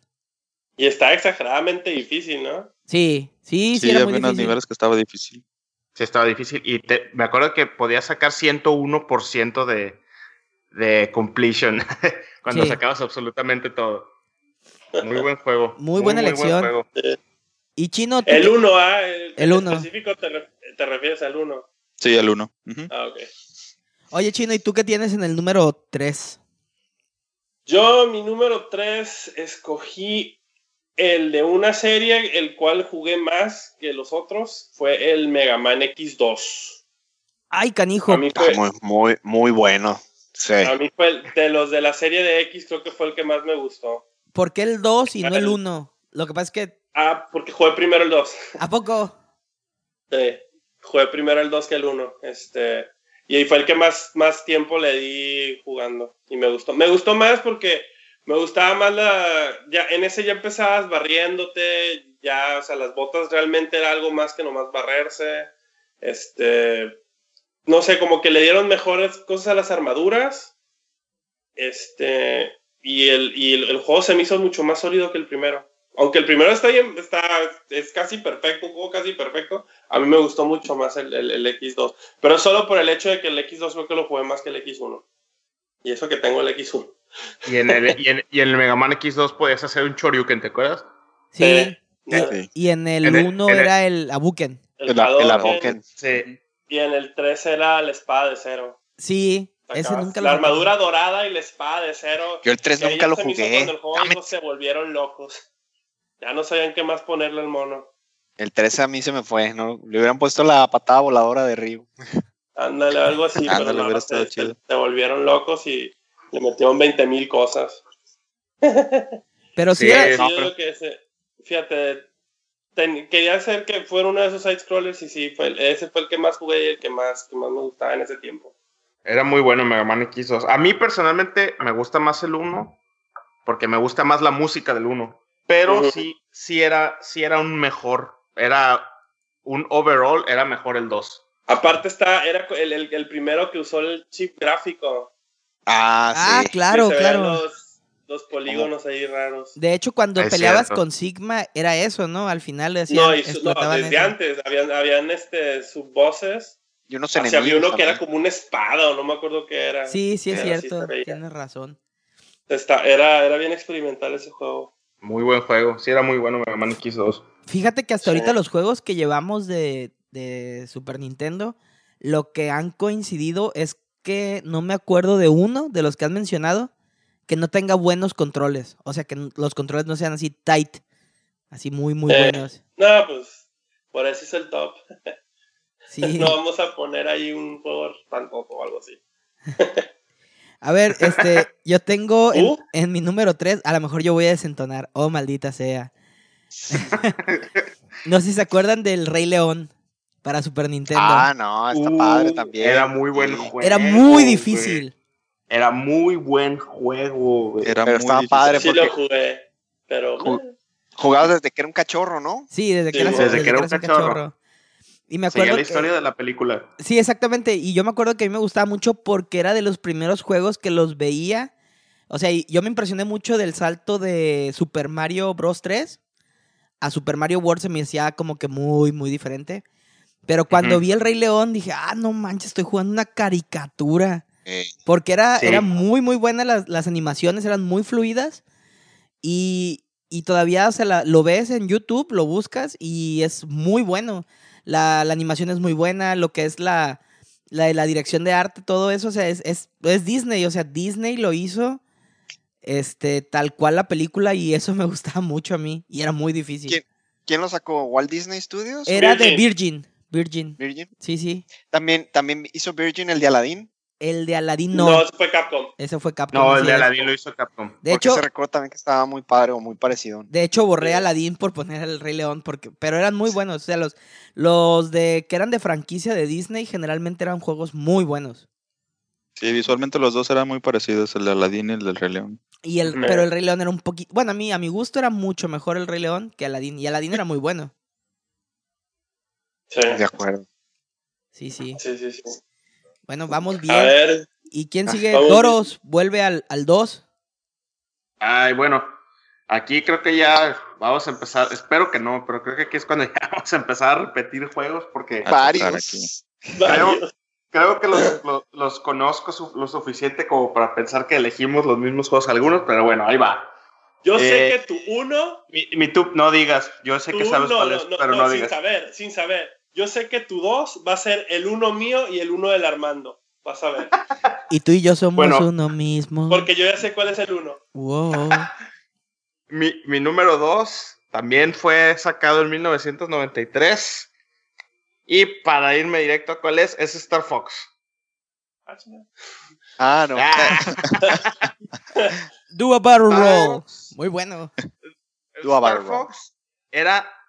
Eh, fue el primer juego de Nintendo, o sea, desarrollado por Nintendo, que usó el chip que mencionaba el chino, el El Super FX. FX. sí. No, era diferente. Tú El- dices el, el, del, el del Mega Man X era otro chip.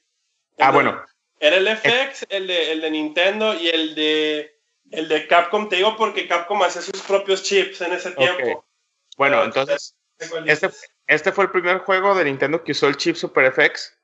Y la- ahorita, ahorita ves el juego y pues sí, la verdad se ven bien feos los polígonos. Sí. Pero en ese entonces yo me acuerdo que ese así, Dios mío, o sea, parecen naves espaciales reales. Y, y la música, la música, tengo el, el tema de la primera misión de Corneria. De hecho, si buscan en YouTube cover de, eso- de esa canción, se van a encontrar miles. Lo tengo así como que grabado y metido en la cabeza. El juego, el juego pues, de navecitas, visto por atrás, como así como en tercera persona. Y luego te dejaba escoger los, los, los, el camino que querías seguir. No sé si te acuerdas, o sea, si se acuerdan. Tenías sí. tres, op- tres opciones del mapa para seguir el camino hasta llegar al, pl- al planeta con Andros. Y, o sea, había misiones en el espacio, había misiones en, en planetas, así como la primera misión que les digo de Corneria. Había misiones en planetas así como de lava. Luego podías hacer secretos. Me acuerdo que, que había un truco que hacías, no recuerdo cómo, cómo, cómo lo tenías que ejecutar, pero que te mandaba al hoyo negro. A la dimensión X o algo así. ¿no? Ajá, que, que era un hoyo negro que se veía en el mapa que no había manera de acceder a él a menos que hicieras un truco durante la misión previa. Y te mandaba ese hoyo negro y el jefe final era así una máquina tragamoneda.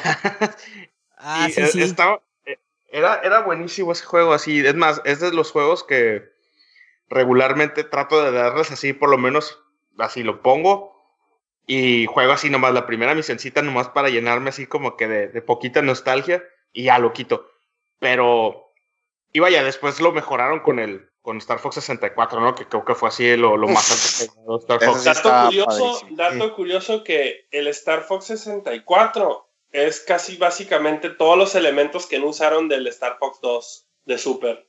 Del cancelado, ¿no? El, ah, prototipo, el prototipo ese que nunca sacaron, que lo que creo que el juego ya estaba todo completo, pero al final decidieron no sacarlo. Sí, para, porque ya estaba por salir el Nintendo 64. Simón. Entonces, pues bueno, ese fue mi, mi, mi top 2, mi número 2. Muy, muy bueno. Ok, ya sé cuál es tu top 1, pero no, no vamos a chocar. Armando. vamos viendo. Nomás yo y el Armando vamos a chocar. A ver. Armando, a ver, choca con el chino y dinos cuál es tu número 2. Fíjate, mi, mi número 2 tal vez sea muy superior en cuestión de gráficas, en cuestión de historia, al, a mi número 1.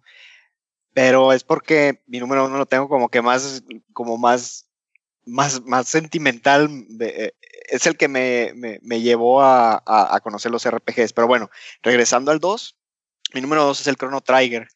Pues, pues, ¿qué les puedo decir de este juego? Eh, fue, la, fue la primera unión, creo que tuvieron Square y Enix, antes de que Enix comprara Square. Hicieron este, este, este RPG en el que unieron fuerzas. Y pues básicamente junta los mejores elementos que se tenían ahí eh, en cuestiones de, RPG. Tiene varios mapas, viajas en el tiempo, tiene varios finales y todas las... de hecho, pues es, el juego que tus decisiones contaban, ¿no? O sea, que realmente afectaban el juego. Y, también, si no me equivoco, fue de los primeros que empezó a meter la ondita de volver a correr el juego con todo lo que ya tenías para tratar de para tratar de ir a acabar con el, eh, a, lo mejor con el con el final con el con el último jefe en cierto periodo del tiempo y eso te iba a dar a iban no iban a pasar ciertas cosas y por lo tanto ibas a tener cierto final y varias cosas del juego los personajes están muy bien hechos igual el personaje principal no habla pero todos los demás están muy bien. es, es, los elementos de cómo se llama, bueno, ya lo voy a decir, también es mi número dos. Este, este, los elementos es así de, obviamente el arte, pues es el de, aquí, el de Dragon Ball, el de Akira Toriyama, ¿no? El, el, hecho de que el principal no habla, porque es, es el, ese siempre ha sido el, el, el distintivo de Dragon, Quest. El estilo de las magias, de fuego, hielo, el trueno, que es muy de Final Fantasy. Y la, música, pues, está hecha por los dos creados, por los, dos músicos de los dos juegos. Dios mío, la música es buenísima. Sí. Entonces, este, pero sí, tenía tan, esa, ese juego estaba tan adelantado a su tiempo, pero a la vez, o sea, no era, o sea, es los juegos que dices, ya es que hay juegos que dices que está adelantado a su tiempo, pero este juego no, no hizo nada mal, ¿no? En su tiempo hizo, innovó demasiado, pues. Sí. sí, no era. O sea, eso, tiene tantos elementos que ahorita quieres en muchos juegos o los tienen, pero ese juego lo supo hacer y lo supo hacer a la primera. pues no te vayas tan lejos. El juego que acaban de sacar para Play 4 el, y PC, el I Am Setsuna, que el, creador lo dijo abiertamente, este es, el, este es el Chrono Trigger que yo siempre quise hacer. O sea, no es Chrono Trigger 2, nomás porque no me dejaron la licencia. O sea, a, ese nivel llega, llega la, influencia, pues, de, de, Chrono Trigger. Sí, aparte del hecho de que un Chrono Trigger nunca va a ser... Ese, el, el momento, los, los que participaron, o sea... Nunca se va a volver a dar. Era, un Dream Team. Exacto. Era un Dream Team. Y también... Lo quisieron repetir con el Blue Dragon, pero pues obviamente no le salió. ¿Cuál es ese chino? Uno de Xbox que no. Era para el Xbox, pero pues está, no estás usando tus propiedades, ni tus ideas, ni nada. Estaba bien gacho. Ok. Pero no, pues, era un Dragon Ball RPG bien raro. Oh, quién sabe. Y han descuidado mucho la franquicia, ¿no? Porque pues es muy aclamada. No, es que ya no la, no la pueden hacer. ¿Por qué? Bueno, sí la pueden hacer, pero ya no es lo mismo porque pues Chrono Cross, aunque tiene sus fans, no es la misma. Sí, no, no es Chrono Trigger, definitivamente, pues, pero. Y, o sea, y eh, hacer. La bronca de Chrono Trigger es que lo que también lo hizo mucho el juego es quiénes lo hicieron. Los elementos contaban mucho. Sí. Sí, y ahorita ya, de entrada, por ejemplo, Sakaguchi, pues ya ni siquiera trabaja para Square Enix. Entonces, este, bueno, para los que todos no los sepan, demás, todos los para los que no sepan, Sakaguchi ajá, para, para los que no sepan, Sakaguchi es el creador de Final Fantasy. Saca Entonces- what? Eh, Sa- Sakaguchi. Él fue el, el como que llegó a rescatar. Es que ahí hubo como que cuestiones con Chrono Trigger de que el director original se enfermó, dejó el proyecto, algo así pasó medio raro que fue cuando entraron los de El Dream Final Team. Fantasy. Ajá, o sea, Nice. el juego lo estaba haciendo Enix con Toriyama y todo eso, y un compositor, y de repente algo pasó en la producción, no recuerdo ahorita exactamente qué fue lo que fue, pero fue cuando entraron Nobuo Uematsu, el de la música, y, y Sakaguchi a, a- a- a continuar con las labores de director del juego. Entonces fue en ese momento cuando se dio así como que la conjunción del Dream Team de desarrolladores, y pues sacaron lo que sacaron. Una genialidad. No, Juegazo. Sí, sí. Uh -huh. Pero bueno, entonces, Chino, tú ya tienes tu 3, ese es tu 2 también, ¿verdad? Ese es mi 2 también. Y vamos a dejar a, a Re que nos diga su 2. A ver, Re, ¿qué tienes tú en tu 2? Igual siguiendo con la línea de los RPGs, mi número 2 es el Super Mario RPG. Ah, ah muy bueno. Buenísimo. Ti, ti, ti, es Entonces, mi número 1. Otro Ese medio es- Dream Team, ¿no? Es- ese fue mi 4, re. Es mi, el que tuve que sacar de la lista. Digo, ese fue así otro como medio Dream Team porque fue Squaresoft con Nintendo en, esta, en este caso. Sí. Cuando Sí, todavía se creo que fue ya ¿no? de los últimos. Sí, fue de los Ah. últimos juegos ya que, que salió Sí. ahí, antes de salir raspadas. Antes de que se pelearan, ajá. Mario Y- y- RPG en The Legend of the Seven Stars se llamaba, ¿no? Ese, me- ese me- Y usaba, volviendo también a uno que ya mencionamos, usaba el mismo, la misma técnica de gráficas de Donkey Kong Country. Prerendereado, sí, también. Ajá, en- entonces era la primera vez que veías a los personajes de Mario a, a ese detalle, pues que se veían un poquito más reales, entre De comillas. desplegar emoción y todo, ¿no? Ajá, porque estabas acostumbrado a verlo siempre pues como Mario, o sea, como lo que es o lo que era en ese entonces. Y además, la- la perspectiva, ¿no? Que era en tres cuartos, que era muy inusual sí. para un RPG. Como isométrico, isométrico, ajá. Iso- Y perdón, fíjate que, isométrico. que yo nunca consideré, bueno, ese es mi número uno. Gracias, Re, por quitármelo. De nada. Pero, pero por ejemplo, yo siempre cuando lo jugaba, se me hacía un RPG muy accesible, pero a la vez con, Sí. con una profundidad muy fregona en cuanto a que te podías clavar. Por ejemplo, Chrono Trigger, eh, tomando el anterior, es- se, me, se me hace un RPG buenísimo. De hecho, es uno también de mis favoritos. Pero nunca se me hizo tan accesible. Eso es lo que adolecía de lo que yo puedo recordar de, de Super Mario RPG. Mario RPG lo podías agarrar. Y, y como que el, el combate no era más dinámico, no sé, yo lo sentía más, más intuitivo que, otros. que, eso, eso fue hecho a propósito. Eso, ya es que Nintendo le encanta hacer sus juegos más accesibles Sí, para claro. todas las edades. Ajá. Sí, Y el otro estamos hablando de que Chrono Trigger era el RPG que iba a destruir a todo lo que le todo lo que había salido antes de él. Y que sí eso- fue. Y que se fue, sí. Sí. Marcó un antes y Y- un y- después.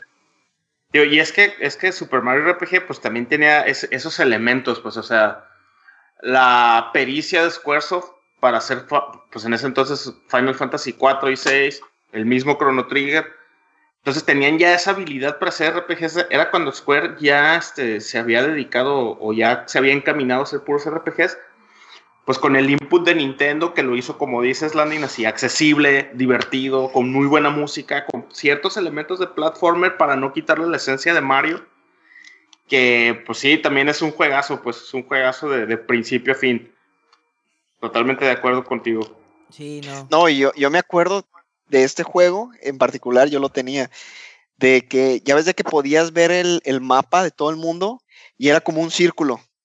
Entonces, conforme ibas avanzando en el juego, como que ibas a llegar otra vez al, al- al castillo de Bowser. Ah, eso también está, eso está padre, de que Bowser aquí se une como uno de tus aliados, que antes no, no se había dado en ningún otro Y juego es de el Mario. primer jefe, ¿no? Es el Ajá, primer jefe, ajá. Sí, Pero y, sí y me se vuelve a acuerdo tu que- party, sí.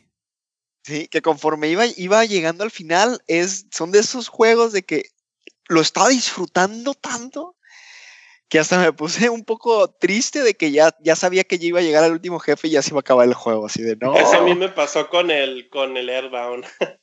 El Earthbound también, sí. También llegaba así yo, no, ya estoy en el final. sí. De Ahí, eso demuestra lo que lo- cuando es un buen juego, yo creo. Sí. Pues muy buena elección, Muy buena Rey. elección, y tú, Rey. Landín, ¿cuál es tu número dos? Digo, ya nos dijiste Sí, que Mario el- RPG era tu número uno, pero... Super Kiko el Cubicle. Hiper Kick el Cubicle. Super Kick el Cubicle. Les encargo ahí Nintendo que lo saquen. No, mentira. Mi número dos es Yoshi Island. Super Mario World 2. Sí, es bueno. No, El uno. Ajá. Bueno. No sé si ustedes lo jugaron. A mí me gustaba mucho. Era el- la clásica fórmula plataformera de Nintendo, pero hecha muy, muy bien. Este, la diferencia a, a otros Marios, que bueno, que de Mario nomás tiene el nombre, era precisamente eso, que, que manejabas tú a Yoshi. Y las habilidades de Yoshi era, te- bueno, la trama era de tener que llevar a Baby Mario hasta los, sus papás, porque la cigüeña los dejó, los dejó caer. Y me acuerdo que Los era... largó. eh, ¿Mande? Los largó. Los largó, ajá. Y era muy bueno porque me acuerdo que, que tenía muchos, muchas dinámicas de con los huevos. Eh, de hecho, he visto speedruns de eso y es impresionante cómo, cómo la gente se Abusa de la habilidad. Sí, no. Sí. Buenísimo de, de cómo los. Este, yo no sabía hasta que vi los speedruns. Yo la neta sí, es- sí es un juegazo, pero la neta, después de media o una hora de jugar y estar escuchando a Mario llorar, Eso sí era muy Ah, eso castroso. sí era bien era enfadoso. súper perturbante el hecho de que... Ya tenías que ponerle mute, escuchar música porque era súper castrante después de un rato. Sí, no. También ahí empezaron, empezaron con esa parte de los, de todos los, como los Yoshis, los juegos que han salido, como muy artísticos, ¿no? Como que agarraron esa línea Ah, de sí. que, ah, bueno, va a ser, va a ser juego de Yoshi, hazlo así como muy artístico, muy artsy. Ajá, Sí, sí. Sí, el, que el porque el- diseño es diferente, ¿no? la Sí. dirección de arte. Pues sí, el último que fue el, el Yoshi Wollywood El o es- Wally. El estambre, ¿no? Que es como, son Sí. como de estambre. que se ve Sí. muy, muy, muy simpático a la vista. Y este era con una técnica como de hacerlo de cel shaded de crayolas, ¿no? Fue de los primeros que Sí. tuvo. Era como enclayolado, ¿no? Ajá. Como- Ajá. Sería muy padre. Muy y fue de padre. los primeros también en usar el Chief FX, pero no lo usaba como Star Fox. Lo usaba para rotación y escala, que algo era, era así como que impensable en Nintendo. No sé si se acuerdan del último jefe de, de Baby.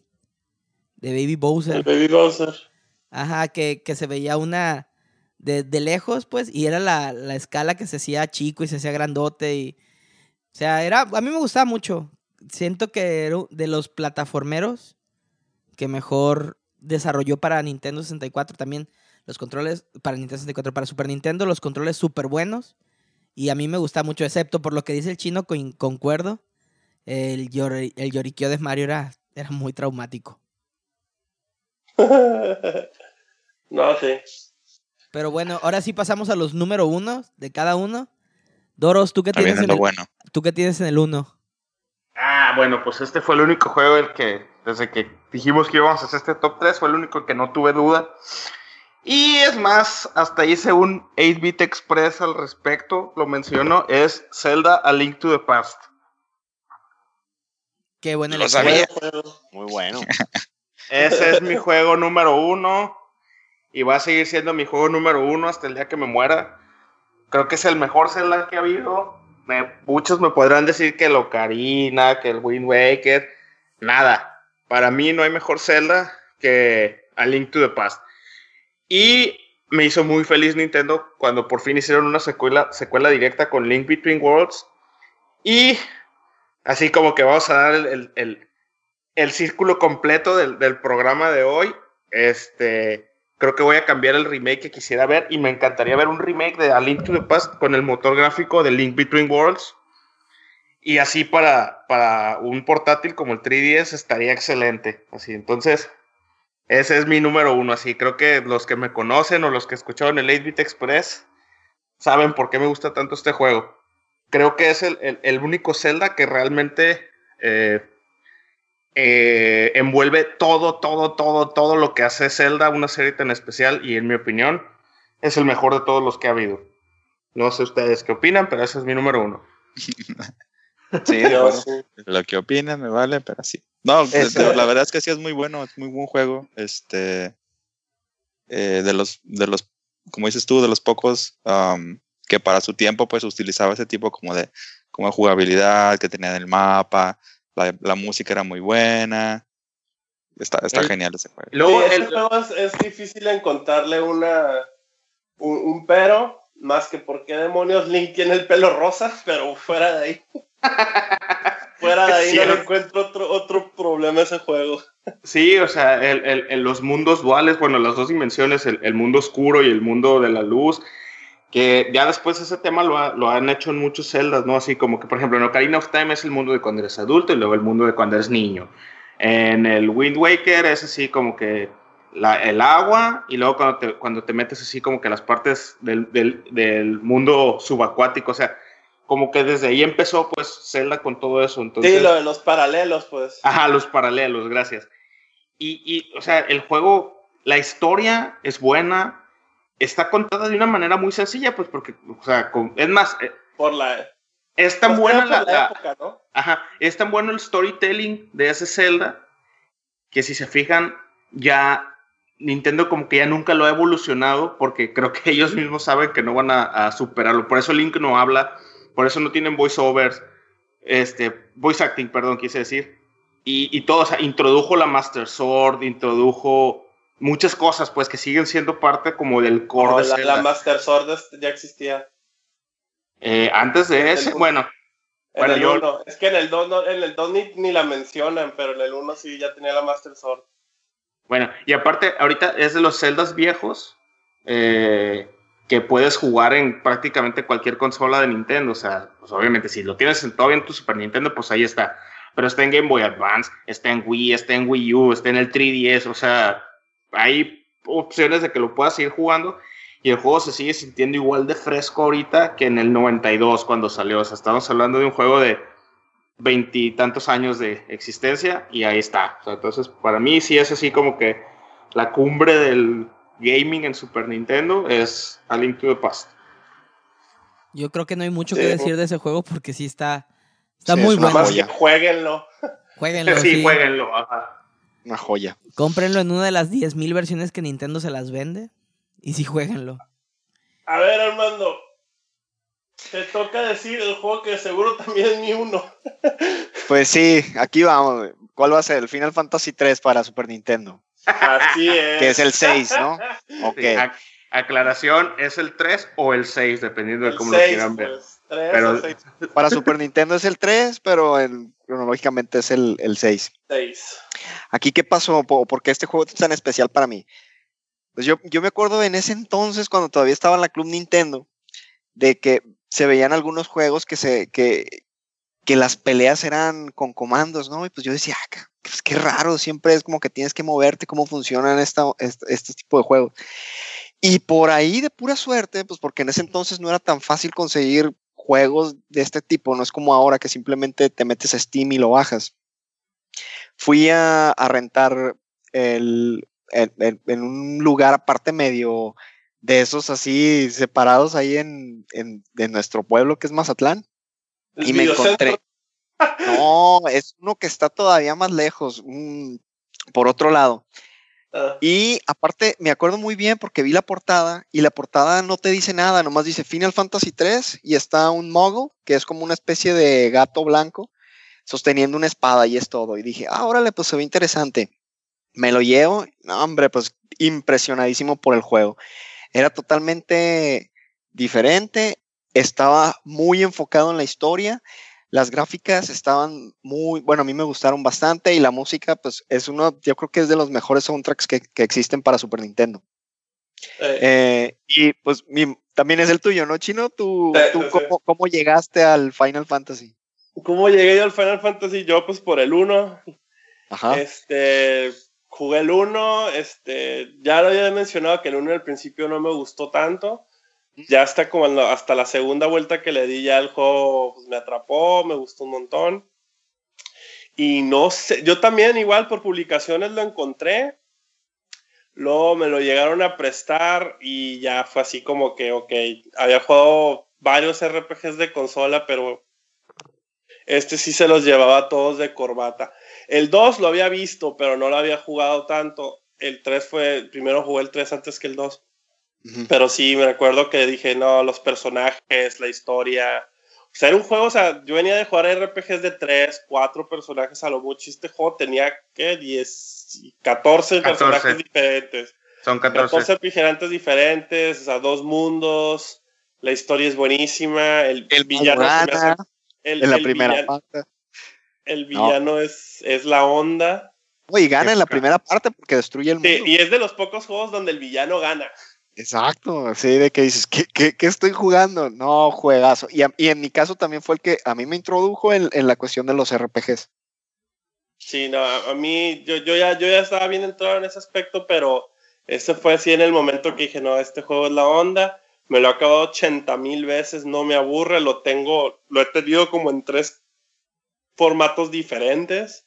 Yo la verdad, la, la- la- el formato que recomiendo que compren es el de, el de Game Boy Advance, porque ya el de Super pues está muy caro y el de, y el de móvil, el de móvil cómprenlo si no te queda de otra.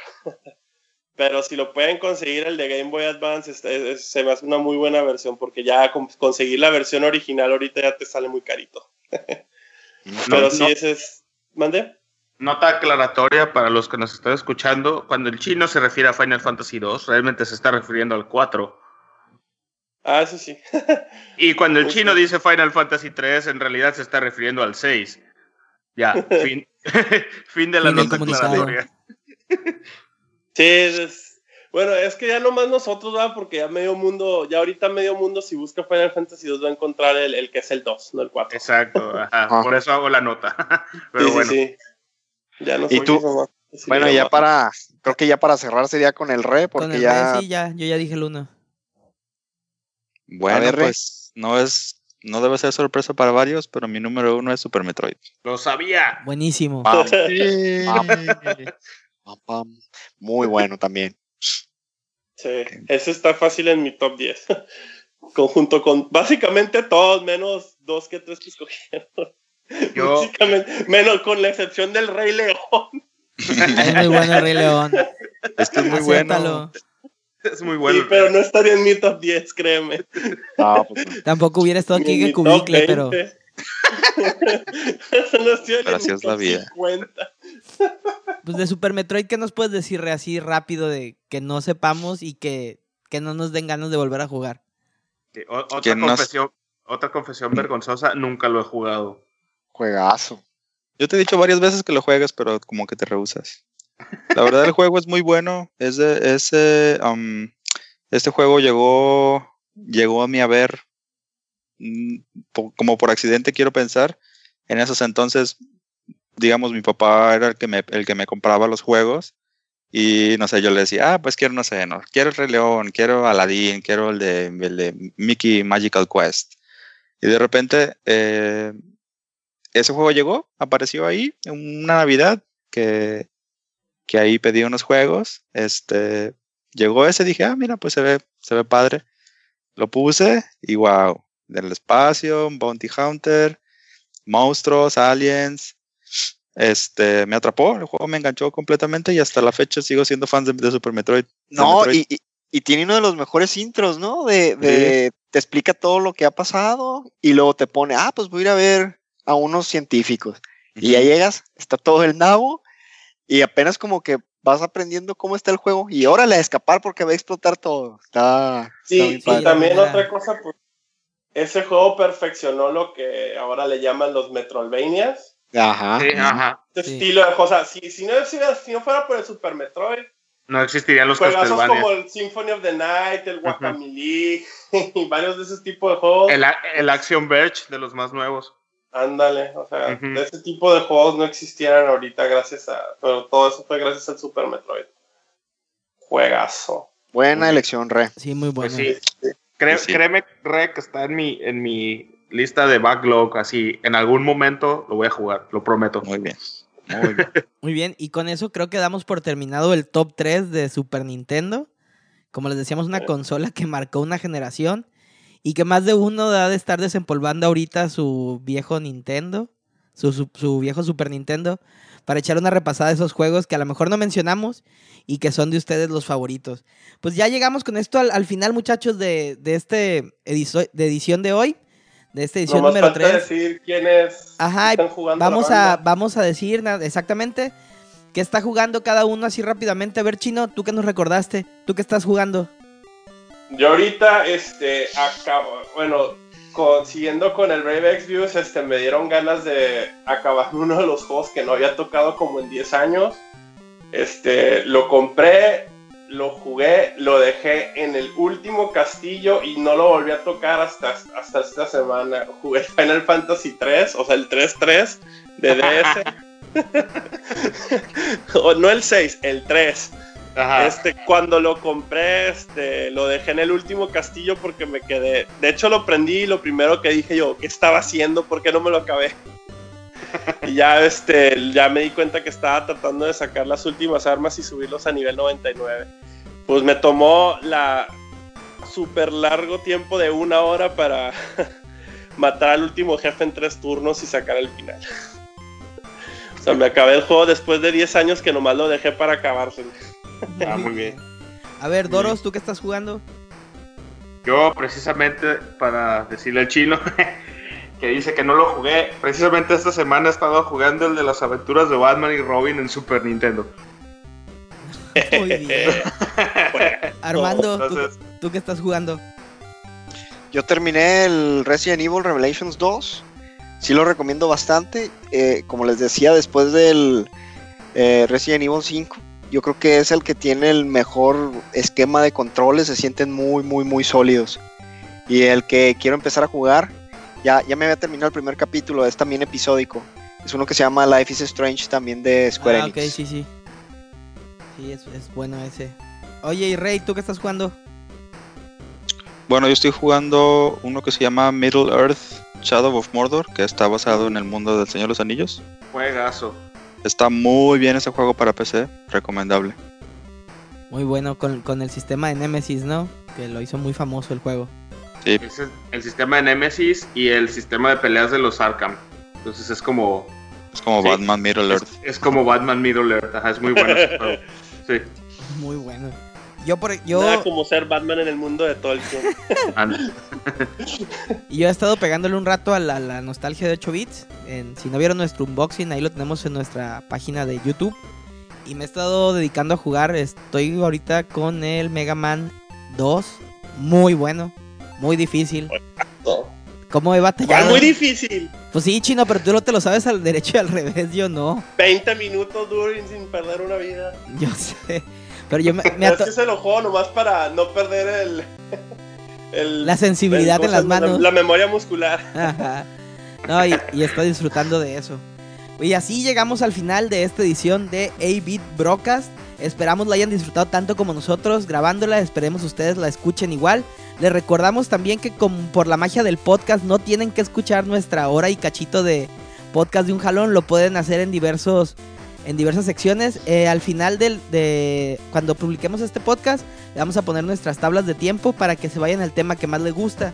También les recordamos que la música de este podcast es gracias a OZNet, o z e z e d que nos regala su música de 8 bits para así poder que ustedes disfruten también de ella. Ya les recordamos también nuestras redes sociales, por último, que son tanto en Facebook como en Twitter, 8-Bit Broadcast, donde nos pueden contactar y con gusto vamos a responder sus preguntas. Y si nos quieren mandar un correo electrónico lo pueden hacer a abitbrocas.gmail.com. Por el día de hoy es todo. Muchachos, despídanse de nuestros escuchas y muchas gracias por descargarnos. Y nos vemos en la próxima edición de A Brocas. Adiós. Hasta luego. Adiós.